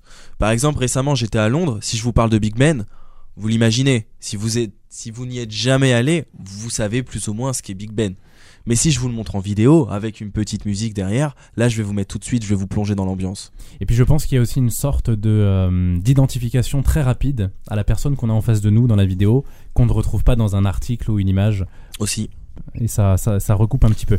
On peut se rendre compte un peu maintenant des, des vidéos de, de montage, hein, euh, avec un petit montage, mais cette fois-ci de Brandon.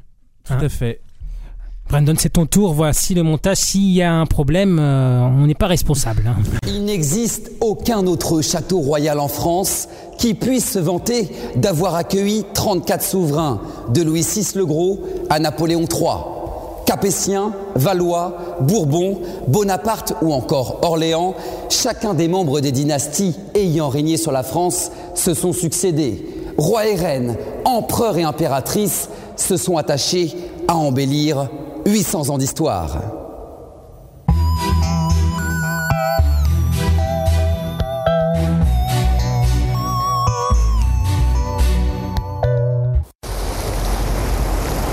De la citadelle au XVIe siècle, au village de pêcheurs au début du XXe siècle, la première ville libérée lors du débarquement de Provence s'est imposée avec le temps comme la capitale touristique internationale. C'est ainsi qu'ils l'ont adopté dès la fin de la guerre. Picasso, Matisse, Prévert, Sagan, Colette, Cocteau et beaucoup d'autres y apprécient le calme, l'authenticité et la lumière merveilleuse de la Méditerranée.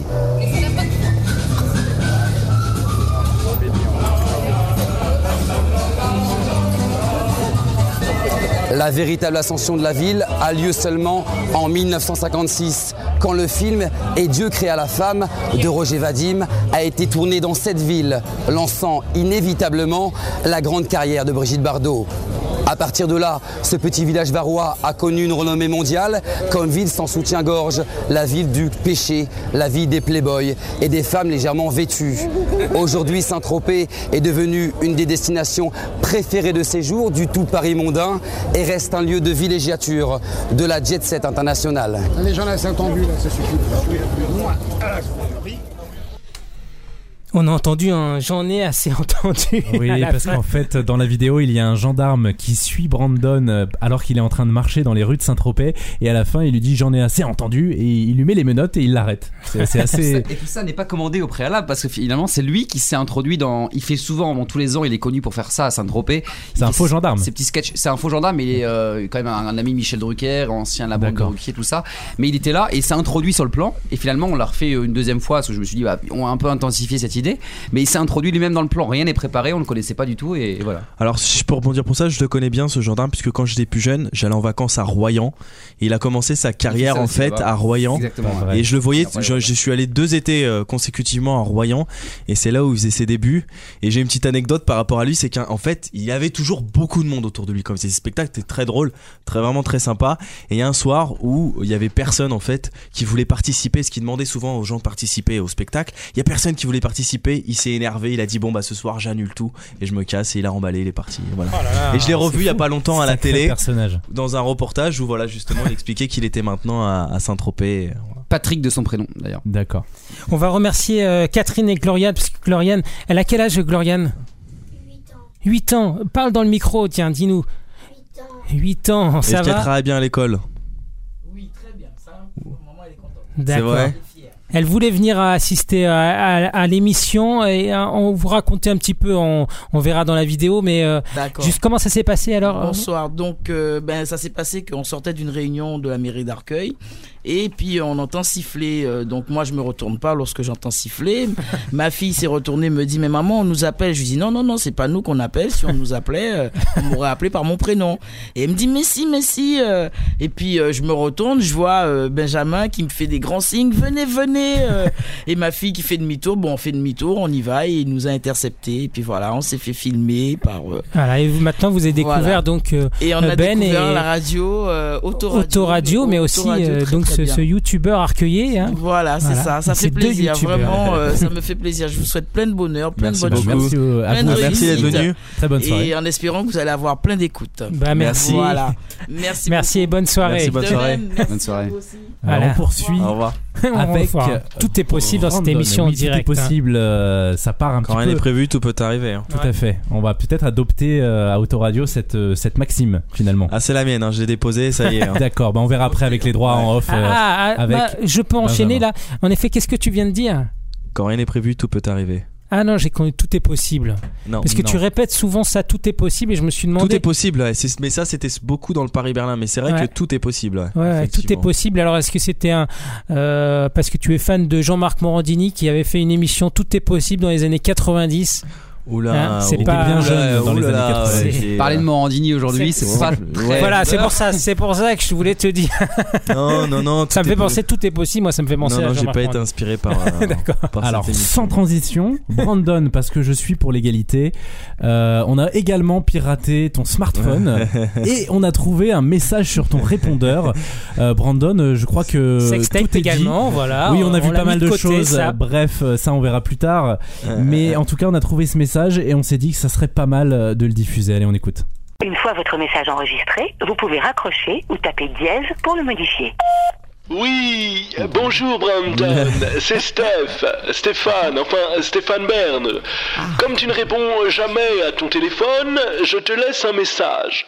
Ah Bon, j'ai regardé un petit peu tes vidéos, c'est vraiment pas mal. Avec un petit côté expiègle et pertinent, euh, ça me rappelle un peu moi au même âge.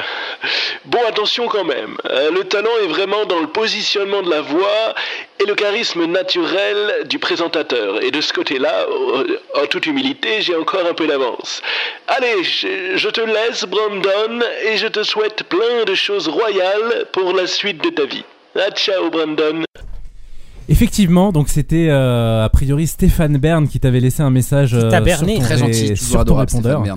Voilà, je qui savais t'a pas berné que tu connaissais des gens euh, dans le milieu. Que j'aurai le plaisir de rencontrer le 15 février, Stéphane Bern d'ailleurs. Oui, euh, c'est ça. On s'est dit euh, avant l'émission que on en a parlé que tu avais un rencard avec Il Stéphane m'a Bern. contacté, euh, j'ai eu la chance à 15 jours de recevoir un appel. Et il me propose de me rencontrer pour une possible émission, une possible chronique sur l'émission euh, sur France 2 qui fait actuellement. Donc on verra. On verra. En tout cas, je suis très content. Génial. Comme quoi YouTube ouvre des portes. hein. Bah oui. Et en tout cas, on te souhaite euh, que ça t'ouvre. euh, Et tu l'avais déjà rencontré auparavant ou c'est J'ai fait une émission il y a trois ans, mais je pense qu'il s'en rappelle pas du tout. C'est à la bonne heure qui fait tous les jours sur RTL. En tant que candidat, j'ai participé. Il m'a appelé, à- il m'a, il m'appelait dans l'émission Papy Brandon. je répétais toujours oui, oui, oui à ces, à ces questions, et je lui en reparlerai d'ailleurs. Mais pas du tout. Sinon, euh, juste que beaucoup de journalistes dans leurs articles me comparent à Stéphane Bern entre guillemets, Mm. en toute humilité. Et du coup, euh, je pense que c'est une accumulation et c'est une personne qui en a parlé, qui le connaissait très bien, et il, a- il veut me rencontrer du coup euh, ce 15 février. Bah, dans un c'est- mois. C'est plutôt bien. Je reviendrai ici à en bonne parler. chance. On croise les doigts en tout cas. Merci beaucoup. Et tu passeras le bonjour à Stéphane pour nous. hein. On- Très bien. On le connaît pas, mais Je parlerai de, de, de ce message, oui. on poursuit. Alors, allez, on va faire euh, un petit quiz pour qui se rattrape, euh, euh, Brandon, tout Ah, à euh, l'heure. j'ai- pas, j'ai pas perdu, moi, tout à l'heure. hein. Oh, oh, oh. de loin. C'était serré, c'était serré. C'est Voilà, serré. c'était serré. Donc, euh, tu vas pouvoir te rattraper parce que je fais un, un quiz histoire. Ah, Voilà, on Ça, va voir pour tester tes, tester tes connaissances. Euh, et bien sûr, en- tout le monde peut jouer parce que personne ne connaît les, les réponses. hein. bien sûr. Voilà. euh, alors, on commence par une très simple. hein. On va laisser d'abord répondre les deux Je autres. hein. Voilà, ou- oui, laissez ré- répondre vous les autres pour voir si, Ah, je laisse si ça. Oui, oui. Euh, pourquoi dit-on 13 à la douzaine? Est-ce que vous avez une idée? C'est le nom d'un film. Plusieurs d'ailleurs. Eh oui, mais il y a quelque chose un peu historique. Brandon, est-ce que tu as aussi une idée alors? 13 à la douzaine. Eh oui. Aucune idée. Ah, d'accord. Parce qu'on peut pas dire à la 13ème, non je sais. 13 C'est pas une histoire avec des œufs Non. quand on a 12 13 œufs à la que- douzaine. Oui, c'est un peu ça, ouais. Ah oui Mais en fait, euh, alors c'est une loi qui remonte donc au, au XIIIe siècle euh, du roi d'Angleterre Henri III, Henri III, ouais. et il a fait une loi qui s'appelait The Biker is Dozen. Est-ce que je prononce bien ou pas? Oui, Euh, very good. Your English is very very perfect. Ah, D'accord. Alors, The Baker is Dozen, ça obligeait les boulangeries à offrir un 13e article pour 12 achetés. D'accord. Voilà, ben. et c'est parti de là en fait. C'est le Incroyable. 12 plus 1. 12 On apprend tous les jours sur Autoradio. Ils étaient, on déjà a- très marketing à l'époque. hein. Ah. C'est le Question début du simple, marketing. Ouais, question question simple, simple, allez oui. pour commencer. Quand est-ce qu'a commencé le marketing Ouais. Maintenant, nous le savons. On a la réponse à la seconde Ouais, question. vrai. Faudra faire une vidéo là-dessus, Brandon. hein. Alors attention, d'où vient le mot tank Ah, oui, pour euh, désigner un, un char Bah, d'assaut ça vient déjà de l'anglais, à mon avis, tank. Bien joué là, c'est pas mal déjà. Et ça doit venir d'un verbe, to tank, quelque chose comme ça, je pense. Ouais. Qui veut dire. euh, C'est un peu un truc historique euh, pendant la guerre, la première guerre mondiale. Voilà, je saurais pas. euh, c'est de donner des définitions. C'est un ça. verbe en anglais déjà. Alors- je pense tank, mais. Tank en fait, oui, mais qu'est-ce que que, Mais, veut- euh, mais là, je que sais, signifie tank? Tank en fait, ça, ça signifie un réservoir, une citerne Ouais. en anglais. hein, au Portugal, c'est un réservoir d'eau. Donc euh, en fait, c'était une ruse des royaumes du Royaume-Uni durant la Première Guerre mondiale. Les Anglais mettaient au point leur première char d'assaut de combat et avaient baptisé le programme Tank pour tromper les services de renseignement allemands. D'accord. Ah, ils croyaient que l'ennemi, euh, euh, ils croyaient que peut-être que les- l'ennemi cons- ainsi construisait des, des, des citernes, des citernes d'eau. Innocent fils, innocent, inoffensif. Et voilà. Et puis, Innocent 6, hein, ça c'est un pape. Hein. Innocent 6. Ah oui, et non- oui, oui, d'accord, très Ah oui, bien. Et en plus, c'est quand une- même zéro pour tous les deux pour l'instant. Ouais. Je tiens à le préciser. J'essaie de récupérer des points. hein. Voilà. Non, c'est zéro.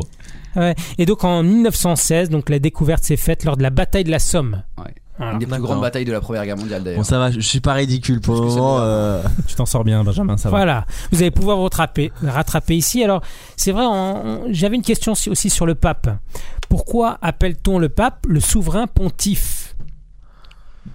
Ah. Oh, j'ai, en plus, j'étais en tournage il y a deux semaines à Avignon sur le Palais des Papes. J'en ai parlé de fond en comble. Euh, Ah, Pontif. le palais il y a un pontife. pontificat du coup. Ouais. Déjà. Parce Mais qu'il y a pont- un pontificat. Mais pourquoi pontif Pontife, dans pontife, il y a. Pont Pont, ouais, c'est bien. et tif de fautif. euh, Tif, parce qu'en général, ils ont pas de cheveux, c'est pour ça. Oh là là Ah oui, pas mal, hein. J'ai compris un peu après. Hein. Donc les pontifes, euh, euh, en fait, c'était c'était euh, l'ordre le plus éminent, le plus important euh, chez les prêtres romains. Et l'origine du nom donc provient du nom pontifex, celui qui fait le pont. Et donc la mission principale consistait à s'assurer du bon entretien du pont sacré de Rome qui était en bois. Et donc avant le IVe siècle, le grand pontife c'était l'empereur de Rome et après c'est devenu le pape. Voilà. C'est des questions très intéressantes, mais auxquelles on se pose pas du tout en fait. mais c'est vrai que c'est très euh, intéressant. par contre, Pontifex, je connaissais puisque c'est le, euh, le nom de la page Twitter du pape, Pontifex. C'est vrai, c'est vrai en C'est plus. son nom. C'est vrai. Ah ouais. Voilà. J'ai un demi-point ou pas D'ailleurs, C'était c'était pas François qui avait tweeté le premier, euh, premier pape à avoir tweeté, non? Euh, Non, il me semble. Ah, si, peut-être. C'était peut-être lui. Le le pape premier. François Hollande. Non, c'est pas François, parce que Benoît XVI, à mon avis. François, d'accord. Je suis pas sûr que Benoît XVI était connected. Ouais.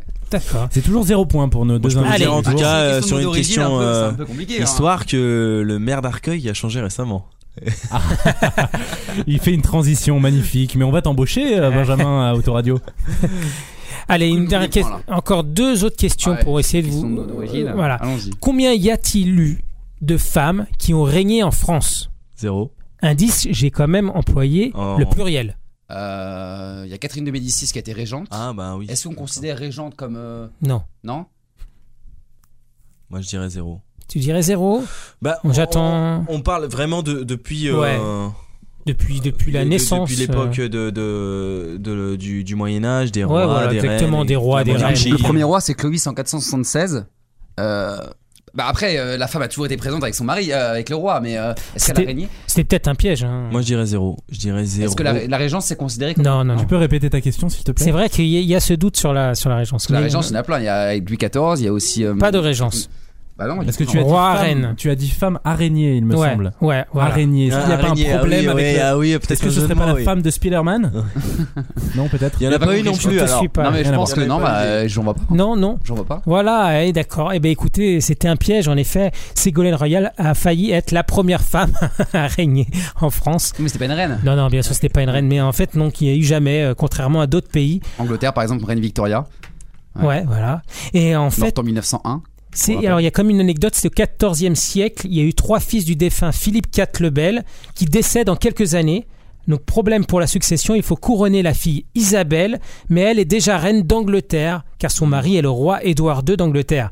Du coup, peur de donner du pouvoir aux Anglais, les dirigeants ont préféré favoriser un héritier homme, Philippe de Valois, cousin germain d'Isabelle, et pour légitimer ce choix, les juristes ont ressorti un texte de Clovis au VIe siècle, la loi salique. Oui, c'est euh, c'est interdit aux femmes de succéder au roi. Ouais. Ouais. Exactement. Ouais. Et ça, ça datait de, du 6e siècle, et c'est euh, ce qui paraît, ce qui a un peu euh, été un déclencheur de la guerre des 100 ans. D'accord. 1337, 1453 pour rebondir. Il faut des points. j'essaie Eh de- oui, pas mal, oui. En parlant, en parlant de roi, on est le 24 janvier, c'est ça aujourd'hui? Oui. On est le était le 24 21 quelques jours On évidemment. n'a pas eu la, la, la, Il y a eu de- On a fêté l'anniversaire de l'exécution de Louis XVI. Et d'ailleurs, en France, on est dans une démocratie, c'est un président de la République. Et il se peut qu'il y a toujours un roi qui attend depuis 25 ans, Louis XX de Bourbon. Ouais. Et il, est, il habite à- en Espagne, mais il- si, imaginons, on repasse sous une monarchie, il deviendrait roi de France. Ah il attend toujours depuis C'est 25 ans. Et le mec Il attend attend. en Espagne. Il s'appelle Louis XX, oui. D'accord. Il est en Espagne. Bah, le roi de la Espagne, France oui, est en. Oui, mais c'est euh, Louis Fran- France et d'Aragon et de Navarre, donc du coup le- l'Espagne. Ah oui, des territoires qui n'existent plus, quoi. Donc il se peut que dans quelques, dans quelques années, peut-être, il deviendra roi de France sous le nom de Louis XX. Voilà. C'est Eh incroyable. ben, ouais. C'est étonnant. Beaucoup sont partisans pour une, Ouais, tu pour un retour à la monarchie. hein. Moi, j'y crois dans quelques centaines d'années. Attention. Bah, On ça aura reste, tout ça reste essayé. mino- minoritaire quand même. hein. Ouais, Alors. La dernière question, euh, question, petite avance là sur pour, euh, j'allais dire Baptiste, mais Baptiste tu réponds pas à cette dernière parce que je t'ai donné la réponse hein, euh, l'autre Ah, fois, d'accord. je, je te l'ai donné, donc c'est là tu peux pas répondre. Quels sont les deux avantages d'avoir une tour ronde dans un château? Les deux avantages d'avoir une tour ronde dans un château? Ouais. Au lieu d'avoir une tour carrée. Avant on avait des tours carrées, maintenant. les, les tirs, les tirs des arcs euh, tombent directement. Il ne reste pas. Non, avec Ça- meurtrières, non? Il n'y a pas un rapport avec ça? Si si si si c'est assez proche de ça. Ouais, je sèche. Alors, euh, alors celle-là, c'est la, c'était presque la plus dure à trouver. En effet, euh, la, la première, Je c'est. m'exprime mal, hein, mais euh, l'idée c'est. euh, oui, on- C'est ça, c'est une question de solidité. Mmh. En effet, si, si, pour qu'elle soit plus résistante contre les projectiles de tir de Voilà. pierre, parce que euh, si elle touche comme ça, la force se répercute sur toute la tour. Et en fait, euh, bah, ça fait moins de pression euh, à ce niveau-là, et ça ne s'écroule pas, alors que ce serait une, une tour carrée. Et ben, en, en cassant un angle, et ben, tu casses toute la tour. D'accord. Et puis l'autre avantage, l'autre avantage, euh, C'est que c'est plus stylé, quoi. c'est vrai que c'est magnifique. Ah ouais. Parce que des, des châteaux sans tour, ça serait quand même dommage. Ouais. C'est pas vrai, Brandon Non, un peu les tours comme euh, vous voyez les tours de prison. Ouais. Ça vous aide pas? Euh, Mais je reste, je reste euh, marqué par ces belles Ouais. questions et je me dis bon, c'est des questions que je me pose pas en plus. En faisant les tournages dans les châteaux, euh, pas savoir ça, c'est vrai que c'est. Bah, Je suis un petit peu déçu, Brandon, Donc- pour ne rien cacher. Donc c'était la visibilité, hein, l'autre avantage. Visibilité, euh, il n'y a pas d'angle mort du coup. Bah, c'est drôle parce qu'il y a pas longtemps, j'ai fait la tour de Londres et ça ressemble à ni un, à une tour, Ouais. ni à une tour ronde, ni à une tour carrée en fait. Ni l'un ni l'autre. Ah oui? La tour de Londres. Ouais, bah ouais, bien sûr. Ça ressemble euh, ni à une tour carrée et on appelle ça la tour de Londres. Ils font jamais les, les C'est- choses c'est- comme, euh, C'est comme pas tout une tour, c'est euh, juste les un bâtiment médiéval en fait. Voilà. Ok. Ils aiment bien se démarquer, les Anglais, un non petit mot euh, Moi aussi, j'ai dessus. envie de venir à Londres faire un tournage pour une prochaine vidéo. Ah. Après, je me dis que c'est un peu, bon, un peu trop proche de, de nous euh, en termes d'histoire et parce que moi, j'ai envie de faire euh, des tournages ensuite dans un peu dans toute l'Europe et peut-être une vidéo tous les deux mois en Europe et dans le monde. Et là, on part en Argentine au mois de juin pour faire une, une vidéo sur la dictature de Videla. Ah oui, carrément, Parce qu'on veut un pays qui, euh, qui est connu, mais qui a une histoire un peu euh, mystérieuse et dont euh, tout le monde ne fait pas. Les États-Unis, c'est une bonne idée, mais après, bon, tout le monde a fait quand on part en vacances, on part aux États-Unis, si on part en, en Haute-Atlantique. Donc, du coup, je voulais faire Ar- l'Argentine. Mais Londres, c'est vrai que ça m'intéresse beaucoup. Après, je me dis bon, ils vont me dire, oh, ils sont feignants, ils sont pas partis très loin. Mais Mhm. euh, l'histoire est tellement magnifique en Angleterre que euh, c'est un projet euh, obligatoire, incontournable. Benjamin et, et Brandon, je vous regarde là, euh, je vous vois et je me dis, est-ce que euh, depuis que vous êtes youtubeur, vous avez plus la cote? Avec qui, Auprès de qui euh, Je ne sais pas. Euh, vous prenez cette question comme vous voulez. Est-ce que vous avez plus la cote auprès de, je ne sais pas, Après, de- youtubeur, c'est un gros mot, c'est faire des vidéos. Donc, après, c'est plus. euh, Bah, toi, peut-être plus. Auprès des filles, peut-être, allez. plus, euh, Non, Je termine ma question. Pour, être, pour, pour être honnête, non. Parce que je suis pas rentré dans une sphère encore euh, de starification euh, YouTube, on va dire, parce que j'ai pas encore. euh, j'ai pas. j'ai même pas dépassé les 10 000 abonnés, donc euh, personne me connaît. Il y a une personne qui m'a reconnu une fois dans la rue, mais c'est tout. Mais donc début euh, de la non, mère ça, m'a reconnu un jour, ma mère m'a reconnu. Elle m'a dit ah, c'est toi mon voilà. Ça ne, pour le moment, non. Vous êtes encore euh, des bébés youtubeurs. Ouais, euh, voilà. Et puis, et puis personnellement, pour être honnête, je me considère pas comme youtubeur parce que on va dire qu'un youtubeur pour moi, c'est quelqu'un qui peut vivre aujourd'hui de ça, de sa passion. Comme on appellerait un boulanger bon, qui D'accord. travaille dans une boulangerie parce qu'il vit de sa boulangerie. Moi, je aujourd'hui, YouTube, ça reste au stade de la passion, même si j'aimerais pouvoir derrière me dégoter des opportunités grâce à ça dans ce que je fais. Mais euh, aujourd'hui, non. Mais est-ce que plus Et quand tard, on voit le nombre de vues qu'il faut faire pour avoir ne serait-ce qu'un Oui. un, Un centime, ouais. Justement, est parlons-en. Est-ce que vous espérez euh, vous faire de l'argent un peu avec YouTube, avec vos vidéos? Bah moi c'est de l'histoire donc c'est toujours compliqué euh, et puis c'est pareil quand on parle de cotes euh, ça resterait de l'humour encore on pourrait dire bon avec les filles c'est plus facile mais euh, ça reste de l'histoire donc ça limite déjà le, le nombre de, de public quand on voit quand je vois le nombre de statistiques je sais pas toi mais je touche beaucoup les plus de 45 ans et les 18 Ah 25 mais les 18 25 c'est quand je regarde euh, la géographie c'est des gens qui habitent dans ma ville donc euh, finalement c'est des amis mais c'est des plus de On 45 peut avoir ans des côtes avec des cougars, quoi. C'est l'avantage. C'est vrai que vos, vos cibles ne sont pas les mêmes, j'imagine. Euh, Ouais. Toi, Brandon, euh, comme très les, fermé très les fermé. vidéos sont spécifiques, donc peut-être les, les amateurs d'histoire. Et toi, Benjamin, euh, des vidéos euh, où tu voyages, peut-être que. euh, Mm, bah, en fait, comme je, comme je mêle vraiment voyage et humour, euh, moi là-bas, je visais surtout un public de voyageurs, mais je me rends compte quand je regarde aussi les statistiques, c'est qu'il y a la, le- le- en tout cas la cible que moi je voulais toucher. En fait, ça marche vraiment jamais comme on l'espère. Euh, C'est-à-dire que bon, je suis très content des, des abonnés que j'ai. J'ai réussi à toucher des voyageurs, j'ai réussi à toucher des gens qui aimeraient voyager, mais j'ai touché des gens aussi qui n'ont qui n'ont jamais fait de voyage et qui n'en feront sûrement jamais. Et euh, dans le sens, c'est pas qu'ils ne veulent pas en faire, mais qu'ils oseront jamais se lancer dans l'aventure comme ça, sac à dos un peu comme moi, mais qui regardent mes vidéos parce que ça les fait voyager. ouais, à travers tes vidéos, les gens Voilà. peuvent voyager. Ou une cible très fait. très très très très jeune.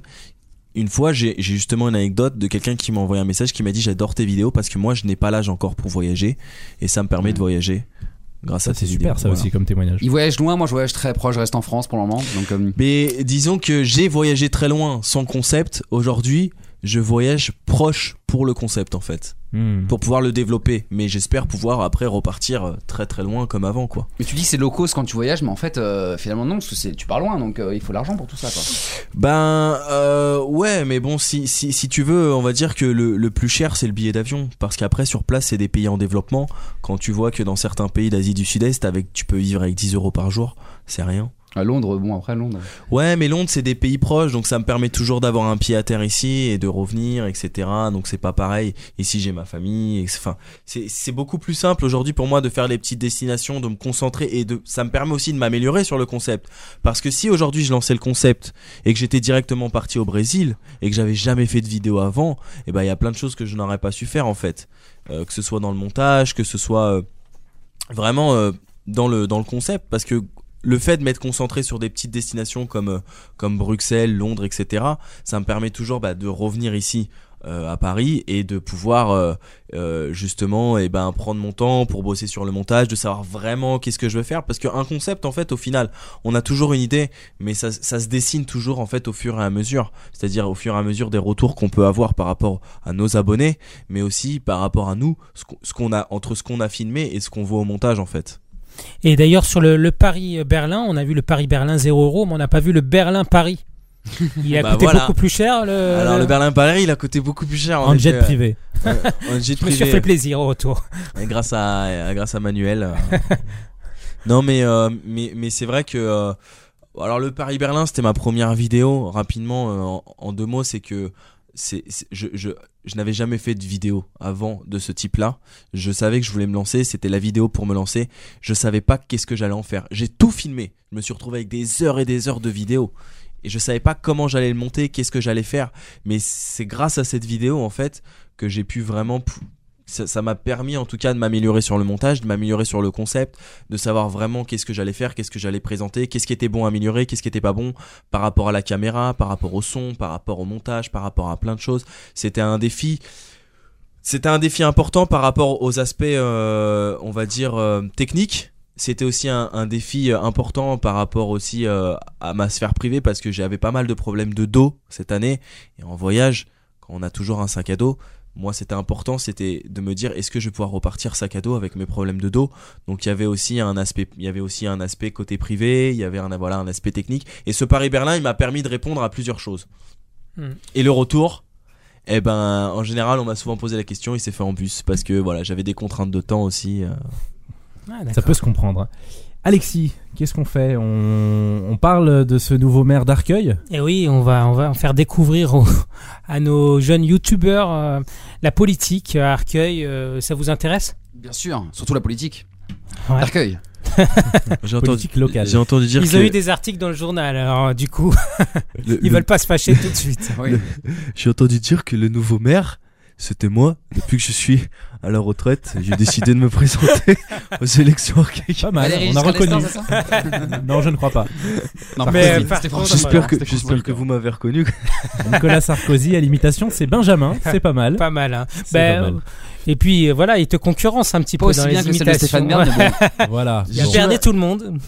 Oh, Je voilà. Ah mais je l'ai fait tout à l'heure, mais personne l'a l'a entendu. Si, je mais si jamais on reçoit un youtubeur politique, je pourrais faire le répondeur. On t'appellera, on t'a- on t'appellera Benjamin.